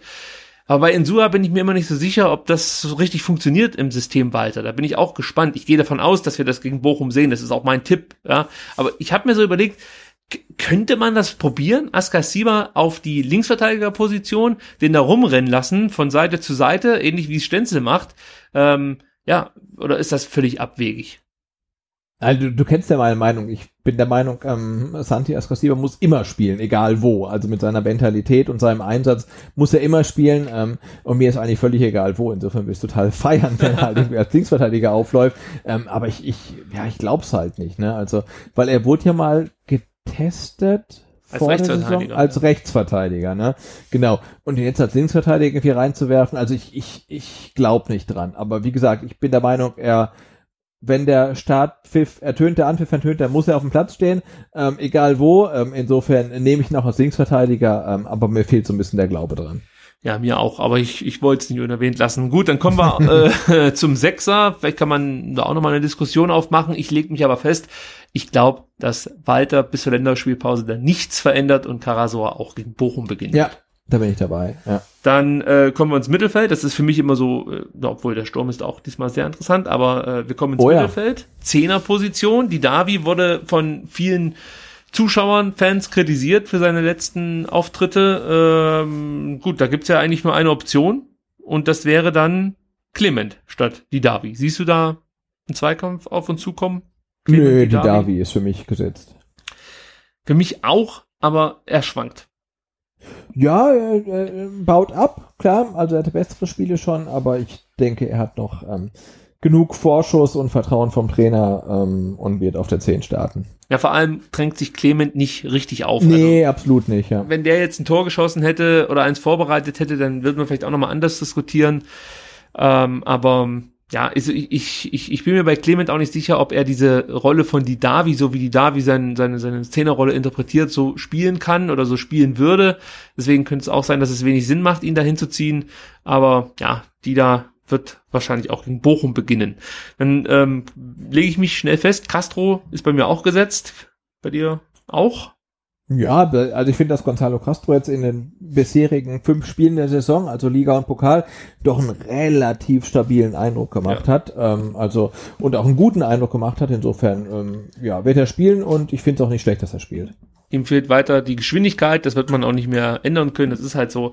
Ähm, aber ansonsten sind das halt immer sehr solide Bälle, die er da spielt und ich glaube, es ist wirklich ein ganz, ganz wichtiger Faktor im System weiter. Man sieht, wie häufig die beiden miteinander kommunizieren. Also äh, Castro nimmt da inzwischen so eine wichtige Rolle ein, kann ich mir nicht vorstellen, dass er den draußen lässt. Dann bleiben wir äh, kurz noch im Mittelfeld und schauen mal auf die linke Seite, denn da könnte es noch interessant werden, ob äh, Santiago Ascasiba wieder in die Mannschaft rutscht oder ob Clement eine zweite Chance erhält. Wie siehst du's? Also ich persönlich würde ähm, äh, Santi wiederbringen, weil mir Clement halt nicht so gut gefallen hat. Ähm, ja, weil er hatte halt ein paar Torchancen, also richtig, richtig gute Torchancen hat sie nicht gemacht. Ähm, jetzt ist natürlich die Frage, ob Santi Ascasiba diese Torchancen überhaupt gehabt hätte. ähm, aber ich glaube, Clement ähm, rückt noch mal auf die Ersatzbank, weil er irgendwie auch nicht so tausendprozentig fit erschien. Ähm, und ich sehe noch mal ähm, Askasiba in der Startelf. Ja, ich gehe da mit Clement, weil er für mich einer der gefährlichsten Spieler war gegen Aue und einfach eine, ja, eine neue Komponente mit ins Spiel gebracht hat. Das, was mir gegen St. Pauli so ein bisschen gefehlt hat, äh, einfach ja auch mal Bälle behaupten kann und äh, gute Pässe spielen kann, Torgefahr ausstrahlt. All das hat mir sehr, sehr gut gefallen bei ihm und ähm, ja, ich sehe da momentan wenig Platz für Santiago Ascasiba ähm, im System weiter. Ja, damit müssen wir dann halt leider Gottes leben. Deswegen sage ich, dass Philipp Clement eine weitere Chance bekommt. Bin mal gespannt, wie das dann weitergeht mit Santi. Sturm, auch interessant. Da gibt's ja auch ein paar äh, ja, Punkte, wo man ansetzen muss. Das äh, Startelfdebüt von Klimovic ist nicht ganz so positiv verlaufen, wie er sich das vielleicht erhofft hat und vor allem, wie es Tim Walter sich äh, geträumt hat, muss man fast schon sagen.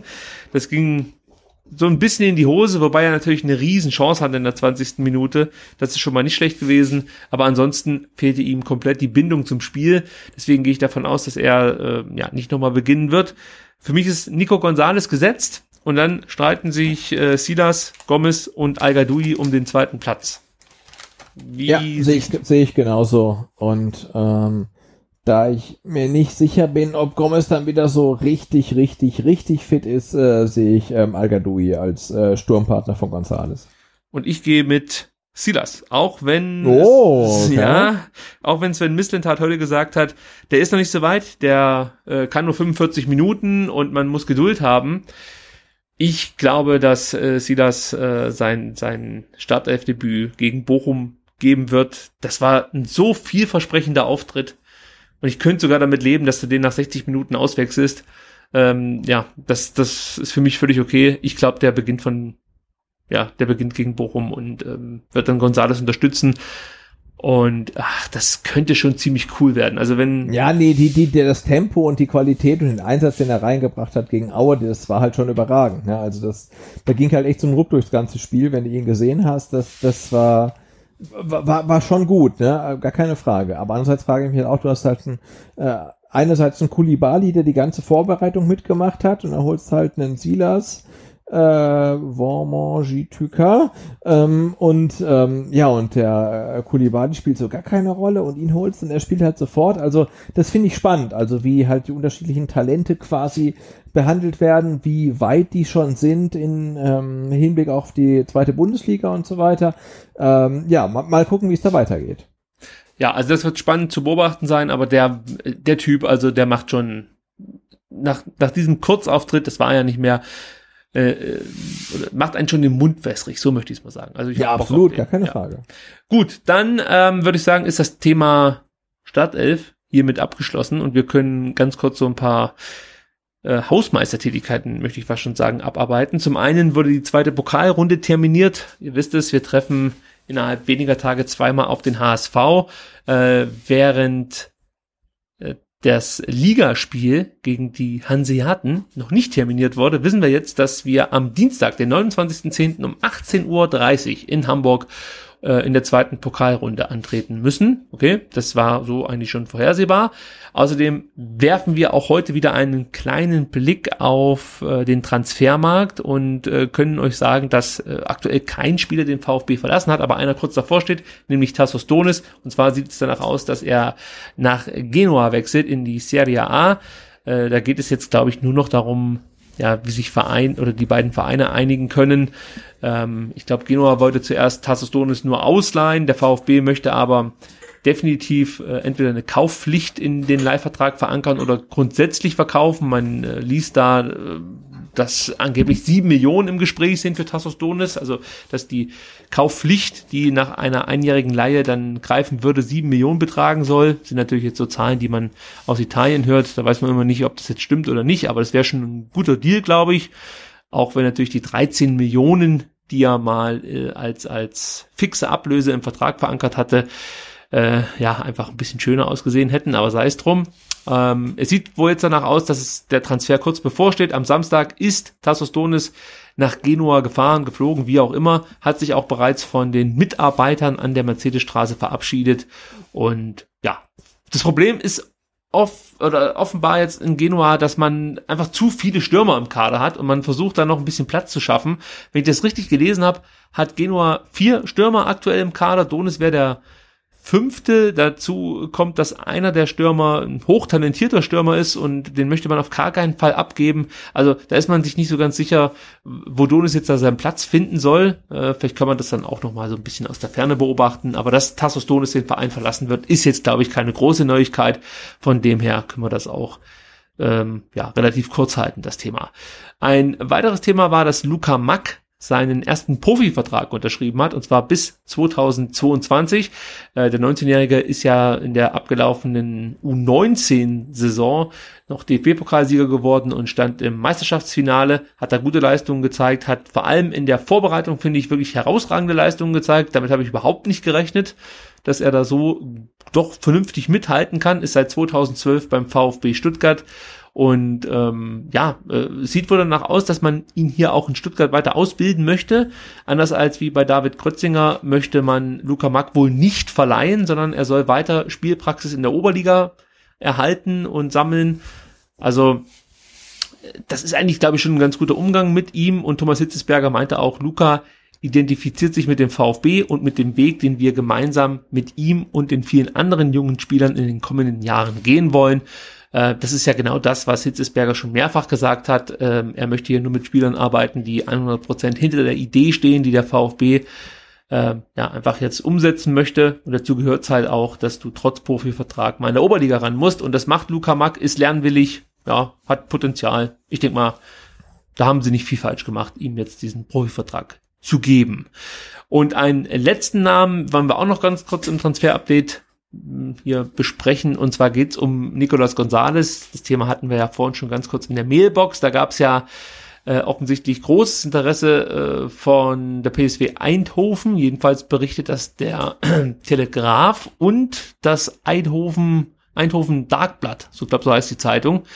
Ähm, da war es wohl so, dass Eindhoven gerne Ritsu Doan von Groningen verpflichten wollte oder will und äh, man sich da aber nicht so richtig auf eine Ablösesumme einigen kann. Der soll wohl 13,5 Millionen Euro kosten und deswegen dachte man, Mensch, also wenn wir so viel Geld für den Dorn auf äh, den Tisch legen müssen, dann nehmen wir lieber den Gonzales, den leihen wir einfach mal aus. So, hat der VfB aber gleich gesagt, nee, eine Laie ist überhaupt keine Option. Wenn, dann müsst ihr richtig Kohle auf den Tisch legen. Und dann hatte Eindhoven eigentlich genau das gleiche Problem wie schon bei Dorn. Also der VfB wird Nico Gonzalez nicht für 10 oder 12 Millionen gehen lassen. Ähm, Tim Walter hat es ein bisschen so ausgedrückt oder hat so ausgedrückt, dass die Schmerzgrenze zwar da ist, aber sie sehr hoch sei. Und ähm, ich glaube, Ende Juli hat er ja auch mal gesagt, Nico ist unser Spieler und der bleibt definitiv da. Also das Thema Nico Gonzalez ist so richtig keins für den VfB Stuttgart, außer Eindhoven haut hier wirklich so richtig einen raus und ähm, ja, bietet an die 20, wenn nicht sogar mehr Millionen für Nico Gonzalez. Aber Sebastian, ich glaube, also so schlechte Scouts hat Eindhoven dann auch nicht. Nee, und, und, und vor allen Dingen, sie wollen halt irgendwie Geld sparen und weil sie sparen wollen, dann äh, Nicolas Gonzalez holen, der dann irgendwie ja äh, gerade erst äh, Panamerika-Meister geworden ist und der VfB dann irgendwie als Schmerzgrenze 30 Millionen aufruft. Ähm, ja, jetzt kann man diskutieren, ob 13 Millionen für ihn irgendwie ein guter Verkaufspreis äh, wären. Ähm, aber ich glaube, der VfB wird das nie im Leben machen und Eindhoven hat die Kohle nicht. Äh, äh ja, da muss man sagen, da muss ich gleich einspringen, die hätten die Kohle schon. Und zwar werden die ja Hirving äh, Lozano verkaufen nach Neapel. Der sp sp äh, spürt wirklich richtig Asche in die Kasse. Also das Geld ist nicht so sehr das Problem. Es ist eher, okay. äh, dass man diese Kohle äh, jetzt nicht einfach so raushauen will aus dem Fenster, was ja auch nachvollziehbar ist. Aber trotzdem bin ich halt froh, wenn das äh, Spiel gegen Bochum angepfiffen wird, ist ähm, das Transferfenster in Europa weitestgehend zu. Ähm, ja, und dann bin ich dann doch ein bisschen dankbar, ähm, wenn dann die Leute, von denen man hofft, dass sie noch da sind, dann auch wirklich noch in Stuttgart sind. Und ähm, ich wiederhole es nochmal, ähm, ohne Not, ähm, wenn Santiago Ascasiba noch da ist, dann hole ich mir das Trikot. Da sind wir gespannt. Äh, eins muss ich noch zu diesem Nico Gonzales-Thema und Eindhoven sagen. Und zwar meinte das, ähm, wie war das genau, der, der Berater von Nico Gonzales, äh, José Titolo, wenn ich den Namen hier richtig notiert habe, der erzählte dem Eindhoven Darkblatt, dass Nico Gonzalez ganz gerne nach Eindhoven wechseln wollen würde. Und da dachte ich zunächst, ja gut, das erzählen ja Berater immer, aber es, es sickerte ja aus dem Umfeld des VfB auch durch, dass Gonzalez wohl mit einem Wechselwunsch zu Beginn der Vorbereitung auf den Verein zugekommen ist. Aber inzwischen kann er sich wohl ganz gut vorstellen, hiermit weiter äh, ja einfach nochmal neu anzugreifen und ähm, ja, sich weiterzuentwickeln. Aber das fand ich schon interessant. Also den hatte ich jetzt nicht als, als unbedingten Wechselkandidaten auf dem Zettel. Ja? Also man hat da zwar immer mal wieder was gelesen drüber, aber ich dachte eigentlich, das Thema Nico Gonzalez ist relativ äh, dingfest hier. Der wird in Stuttgart bleiben und wird uns in der zweiten Liga helfen. Aber da scheint es dann doch ein Interesse gegeben zu haben, den Verein zu verlassen. Ist ja auch mal interessant für zukünftige ähm, ja, Entwicklungen rund um Nico Gonzalez. Ja, müssen wir mal gucken. Ähm, U21 U19 wollen wir auch nicht unerwähnt lassen. Da gab es ein 1 zu 1 für die U21 gegen den FC 08 Villingen, die bis dato ähm, Tabellenletzter waren in der Oberliga. Äh, Michael Gentner, ja, der Leiter der Jugendabteilung des VfB, meinte, äh, dass, dass diese erfahrene und gestandene Oberligamannschaft viel stärker einzuschätzen sei als der Auftaktgegner FC Nöttingen. Das habe ich mir gleich notiert, weil ja Nöttingen gleich im Auftaktspiel dafür gesorgt hat, dass äh, die Absteiger, ja, der VfB 2, äh, eine harte Bruchlandung zum Start hingelegt hat und direkt Stimmt, mal verloren ja. hat. So. Und dann dachte ich, okay, also wenn der Gentner der Meinung ist, dass Villingen stärker ist, da bin ich ja mal gespannt, was uns da so erwartet. Und ähm, ja, es war dann ja, zwar, zwar nur ein Unentschieden, aber man muss sagen, dass der VfB einige Möglichkeiten hatte, um dieses Spiel auch für sich zu entscheiden. Es gab drei Pfostentreffer, darf man dann ruhig mal verwandeln. Ähm, wir können dann froh sein, dass wir Nikos Sokrafakis verpflichten konnten von Hertha, der nicht nur in den ersten Spielen schon insgesamt ganz gute äh, Leistungen gezeigt hat, sondern auch hier uns äh, ein Stück weit den Arsch gerettet hat mit seinem 1 zu 1. Aber es war halt deutlich mehr drin. Da liegen natürlich so ein bisschen oder ruhen die Hoffnungen jetzt auf Marcel Söckler, der ähm, gegen Villingen schon im Kader stand, aber ja, nach seiner Verletzung immer noch nicht bei 100 Prozent ist. Also der Herr Söckler, falls ihr das nicht mitbekommen habt, das war der Torschützenkönig der abgelaufenen Oberligasaison und den konnte der VfB aus Freiberg loseisen.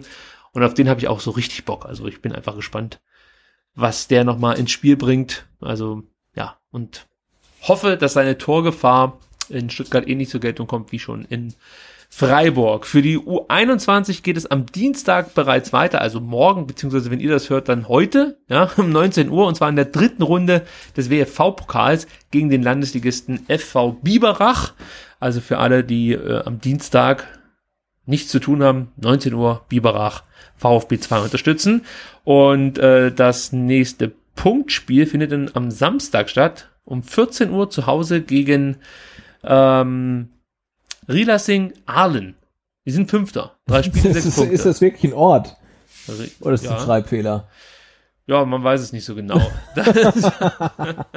Hey, Oberliga ist halt schon ein Abenteuer. Wahnsinn, ja? Ja, wahrscheinlich ist es ein Verein. Also wir legen uns jetzt einfach mal fest, dass es ein Verein ist. Ähm, und abschließend noch, der VfB 2 steht aktuell auf Platz 2 mit sieben Punkten aus vier Spielen. Also man sieht, in der Oberliga reichen äh, sieben Punkte für Platz 2 nach vier Spielen. In der, in der ähm, zweiten Bundesliga wäre man damit noch nicht mal auf Platz 4, oder? Ja, na, ich gucke jetzt nicht nach, das dauert jetzt viel zu lang. Die nee, bestimmt nicht. Ja. Nee, wer hat denn? Jetzt will ich es aber wissen. Ja, was jetzt? Warte. Das, das kann ich jetzt hier nicht so stehen lassen. Hat nicht der, der Viertplatzierte, genau, also, Auer der, der, VfB, der. VfB hat acht Punkte und der vierte ist Sandhausen mit sieben Punkten. Also du brauchst sieben Punkte. Ja. Und die reichen nicht, siehst du, da sind wir ja, die reichen nicht, um unter den ersten äh, vier zu stehen. Ja, also Sandhausen ist Vierter mit sieben Punkten. Na kommt aufs Torverhältnis dann schon ein bisschen. U19. Da können wir konkreter werden. Da gab es auch zwei Ergebnisse, zumindest keine Niederlage. Einmal spielte der VfB am vergangenen Mittwoch 0 zu 0 in, nee, gegen Heidenheim, das war hier in Stuttgart. Und dann gab es gestern einen richtigen Thriller, kann man fast schon sagen, in Frankfurt. Da gewann man mit 4 zu 2 und drehte äh, ein Spiel, das äh, eigentlich wirklich in die komplett falsche Richtung ging, denn der VfB lag relativ früh mit 0 zu 2 hinten. Dann war es zweimal Benedikt Tollerbach, einmal, oh, fuck, jetzt weiß ich wieder nicht, wie der heißt. Kasil, das ist ein neuer Spieler, den ich leider noch nicht äh, richtig kennenlernen konnte, der aus Ulm nach Stuttgart kam. Äh, deswegen seht's mir nach, wenn ich jetzt den Namen falsch ausspreche. Und Krasnicki, der hat auch noch ein Tor geschossen. Auch er äh, ist neu in der U19, kam jetzt von der U17 hoch. Überhaupt haben eigentlich nur Neuzugänge in der U19 getroffen. Hollerbach kam ja von den Bayern zu unserer U19. Also das ähm, sind die Jungs, die uns jetzt hier geholfen haben in Frankfurt. Äh, ja, nicht unter die Räder zu kommen. Das sah ja echt ein bisschen schlecht aus nach dem 0 zu 2 Rückstand. Und man soll hier auch auf jeden Fall nochmal Lilian Egloff erwähnen, der drei Vorlagen beigesteuert hat zum 4 zu 2 in Frankfurt. Also auch seine Entwicklung ist weiterhin äußerst interessant. Ihr wisst es, Egloff erst 17 Jahre und spielt schon eine ganz wichtige Rolle in dieser U19 und äh, bestätigt seine guten Leistungen äh, der abgelaufenen Saison offensichtlich erneut. Also das sieht sehr vielversprechend aus. Ja, die U19 ist jetzt nach vier Spielen mit acht Punkten aktuell auf Platz vier in der Junioren-Bundesliga und ähm, nee, so heißt die ja gar nicht, leck mir am Arsch, jetzt bin ich hier wieder total verrutscht, du. Also diese Sendung heute, die ist, die steht unter keinem guten Stern, ich merke das schon. Lass uns lieber darauf gucken, was für die U19 als nächstes ansteht. Am Samstag, dem 31.08. Äh, treffen die um 15 Uhr in Elversberg im DFB-Pokal, äh, äh, im Ju- Junioren-DFB-Pokal äh, eben auf Elversberg. Und jetzt weiß ich auch, warum ich Junioren-Bundesliga gesagt habe, weil ja alles wieder durcheinander ist bei mir in den Notizen. Am 14.09. geht's dann weiter mit dem Ligabetrieb um 15 Uhr gegen den SSV Ulm. Die sind aktuell letzter. Ja, 14. ein Punkt, also Pflichtsieg, würde ich jetzt mal so hinaus Absolut, ja. So, jetzt geben wir uns nochmal richtig Mühe, denn wir haben zum Abschluss noch ein ganz, ganz wichtiges Thema. Ja. Und zwar äh, der von uns geschätzte und auf Twitter aktive Dennis, also Dennis ME1893. Dan, abgekürzt Dennis, äh, leidet unter dem Erschöpfungssyndrom. Darüber weiß man nicht allzu viel und ähm, wenn man sich jetzt nicht detailliert damit auseinandersetzt, dann ist man erstmal überrascht. Äh, was ist das jetzt schon wieder für eine Krankheit? Ich kann euch sagen, das ist eine äußerst unangenehme Krankheit, die sehr ausführlich in einem Artikel erwähnt wird, den ich euch verlinken werde. Ich glaube von Set. Äh, wenn Genau, das das Jugend. Jugendmagazin von der Zeit, ne? Ah. Genau. Äh, Ja. Und da wird äh, ausführlich über Dan berichtet und über seine Krankheit, über den Werdegang und seinen Zustand. Und äh, da empfehlen wir euch einfach mal reinzulesen. Also das ist wirklich ein, äh, wie soll man, ein bedrückender Artikel auf einer auf der einen Seite, aber auch dann wiederum interessant. Ich hoffe, das ist jetzt nicht zu despektierlich von mir ausgedrückt, aber es ist halt einfach mal, ja, man sollte sich da vielleicht mal äh, mit befassen. Ähm, Genau, weil es- ich habe ich habe auch gelesen und habe gelesen irgendwie so chronisches äh, Erschöpfungssyndrom klingt halt wie ähm, ich komme halt vom Sofa nicht mehr hoch, aber es ist halt irgendwie wirklich eine eine eine furchtbare Krankheit und ein Zitat von Dennis im äh, Artikel ist, ähm, ich, ich, ich hätte mir gewünscht, ähm, es wäre Krebs diagnostiziert geworden, weil da hat man irgendwie eine ähm, Diagnose und eine Heilungschance und bei diesem ähm, chronischen Erf Erschöpfungssyndrom gibt's das halt nicht, weil es halt weitestgehend unerforscht ist und die Krankenkasse halt auch nichts abdeckelt und äh, äh, das ist halt schon, ähm, ja auf gut Deutsch gesagt, irgendwie ein, ein Riesenscheiß äh, und der Dennis braucht halt ähm, Hilfe, äh, weil es gibt eine Therapie, die ihm eventuell helfen könnte. Und diese Therapie wird natürlich von der Krankenkasse nicht ähm, abgedeckt. Und ja, deswegen braucht er halt ähm, Kohle. Ähm, und das einzig Schöne bei der ganzen Geschichte ist, ähm, dass wir eben dabei helfen können. Genau, es gibt eine GoFundMe-Page, die seine Partnerin oder Freundin ja, Nele eingerichtet hat und da kann man ihn unterstützen und dabei helfen, dass er die, ja, ich glaube, es sind 110.000 Euro, die er für die Operation braucht, zusammenbekommt. Es haben auch schon ein paar Leute gespendet. Wir verlinken diese Kampagne natürlich auf unserer Seite. Ich empfehle aber euch wirklich erstmal den Artikel durchzulesen. Ihr könnt natürlich auch gerne direkt so spenden, aber ich meine nur, weil sollte man sich den Artikel durchlesen, damit äh, man auch versteht, was hier genau das Problem ist. Und ähm, ich denke, man kriegt auch so ein bisschen einen guten Einblick darin, warum Krankenkassen ja das jetzt einfach hier äh, nicht als als Notwendigkeit ansehen, ihn äh, zu operieren. Ja, also das scheint einfach eine Krankheit zu sein, die zu wenig Leute betrifft und deswegen nicht ausreichend erforscht ist bislang. Genau, ich hatte mir auch den Artikel durchgelesen und nach so ein bisschen gegoogelt ähm, und da kam es halt auch dann raus, irgendwie so eine der letzten äh, großen, schweren Krankheiten, die unerforscht ist und auch natürlich die äh, Pharmaindustrie hat irgendwie wenig Interesse daran und, und wenn die Interesse dran haben, dann wird ja dann meistens, wird ja meistens noch Geld reingepulvert, aber gerade hier haben sie halt wenig Interesse und deswegen ist das halt echt so, ein, so eine Arschkarte, die du gezogen hast, wenn du diese Krankheit hast ähm, und bist halt wirklich auf fremde Hilfe angewiesen. Ähm, ja, und ich denke, wir sollten da irgendwie äh, zusammenstehen als VfB-Fans und auch als Nicht-VfB-Fans einfach, ähm, ja, wenn wir ein bisschen Geld, Geld übrig haben und uns geht's gut, wir können alles machen, was wir wollen. Und dann gibt's halt wirklich junge Menschen, wie gesagt, Lenz ist äh, 22 und äh, kann halt wirklich irgendwie nur noch im Bett liegen. Ähm, und wir können ihm helfen, ähm, dann finde ich, dann sollten wir das auf jeden Fall machen. Genau, also wir verlinken den Artikel, wir verlinken die Kampagne wir würden uns freuen, wenn ihr Dennis unterstützen könntet. Und nochmal der Hinweis, at DennisME1893, das ist der Twitter-Account. Und ich denke mal, der Dennis freut sich auch über die ein oder andere nette Botschaft von eurer Seite. Gut, dann sind wir durch, Sebastian, mit dieser Schon. heutigen Ausgabe. Schon. Ja. Ich bin ein bisschen froh, muss ich ganz ehrlich sagen. Also ich habe mich äh, ähnlich gefühlt wie vielleicht der VfB nach dem 0 zu 0 gegen Aue. es wäre so viel mehr drin gewesen. Aber wir hatten auch Pech mit dem Zweier, muss ich an der Stelle sagen. Der hat die ganze Stimmung runtergezogen hier im Podcast. Ja, schon ein bisschen, ne? Ja, ja und so 0-0 ist halt nie gut irgendwie. Es ist nicht gut, aber die Mailbox die, die war vielversprechend, muss man sagen. Das ja, war unser ich Ziel. Die Mailbox großartig, ja. Also einerseits, einerseits hoffe ich ja ein bisschen, dass nächste Woche halt nicht mehr ganz so viele äh, Menschen von euch anrufen.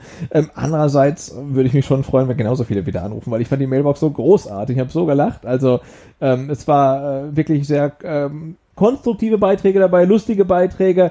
Ähm, ja, und wie gesagt, mein, mein großer Wunsch für die ähm, SDR äh, Mailbox äh, Folge 3 wäre eine Damenstimme. Ja, da würde ich mich auch drüber freuen. Ruft diesmal vielleicht nicht ganz so spät an, denn ja, dadurch, dass wir Montagabend spielen und wir vorhaben, am Mittwoch wieder aufzunehmen, äh, habe ich nicht allzu viel Zeit, dann noch äh, die Mailbox zusammenzuschneiden. Also äh, es wäre schön, wenn am Montag, spätestens am Dienstagvormittag, die Anrufe getätigt werden, die auf die Mailbox dann sollen. Also nochmal 0711 für Stuttgart 25 28 8918. Lieber Sebastian, dennoch, ja, auch wenn es holprig war manchmal, fand ich es äh, einfach wunderschön, wieder mit dir über den VfB Stuttgart ein bisschen zu reden. Und ja, wir haben es jetzt irgendwie technisch halt völlig drauf, ne? Ja. Äh, dank äh, dank äh, 15 Meter gespannten Brustringkabel ist jetzt technisch alles äh, einwandfrei. Jetzt müssen wir halt inhaltlich wieder ein bisschen dran arbeiten. Das müssen wir inhaltlich anziehen. Aber das ist halt auch manchmal in so einer zweiten Liga-Saison so, dass man dann äh, ja einfach die, die, die, die einfachen Dinge nicht verwandelt. Oder wie man es auch immer jetzt hier schön reden möchte. Gut. Ja, genau. Ich, ich fühle dich. ja, wir gehen jetzt in die Kabine und kommen dann ganz verändert nächste Woche Mittwoch wieder raus. Also, liebe Leute, danke fürs Zuhören. Bis nächste Woche und ja, tschüss. Macht's gut, ciao, ciao.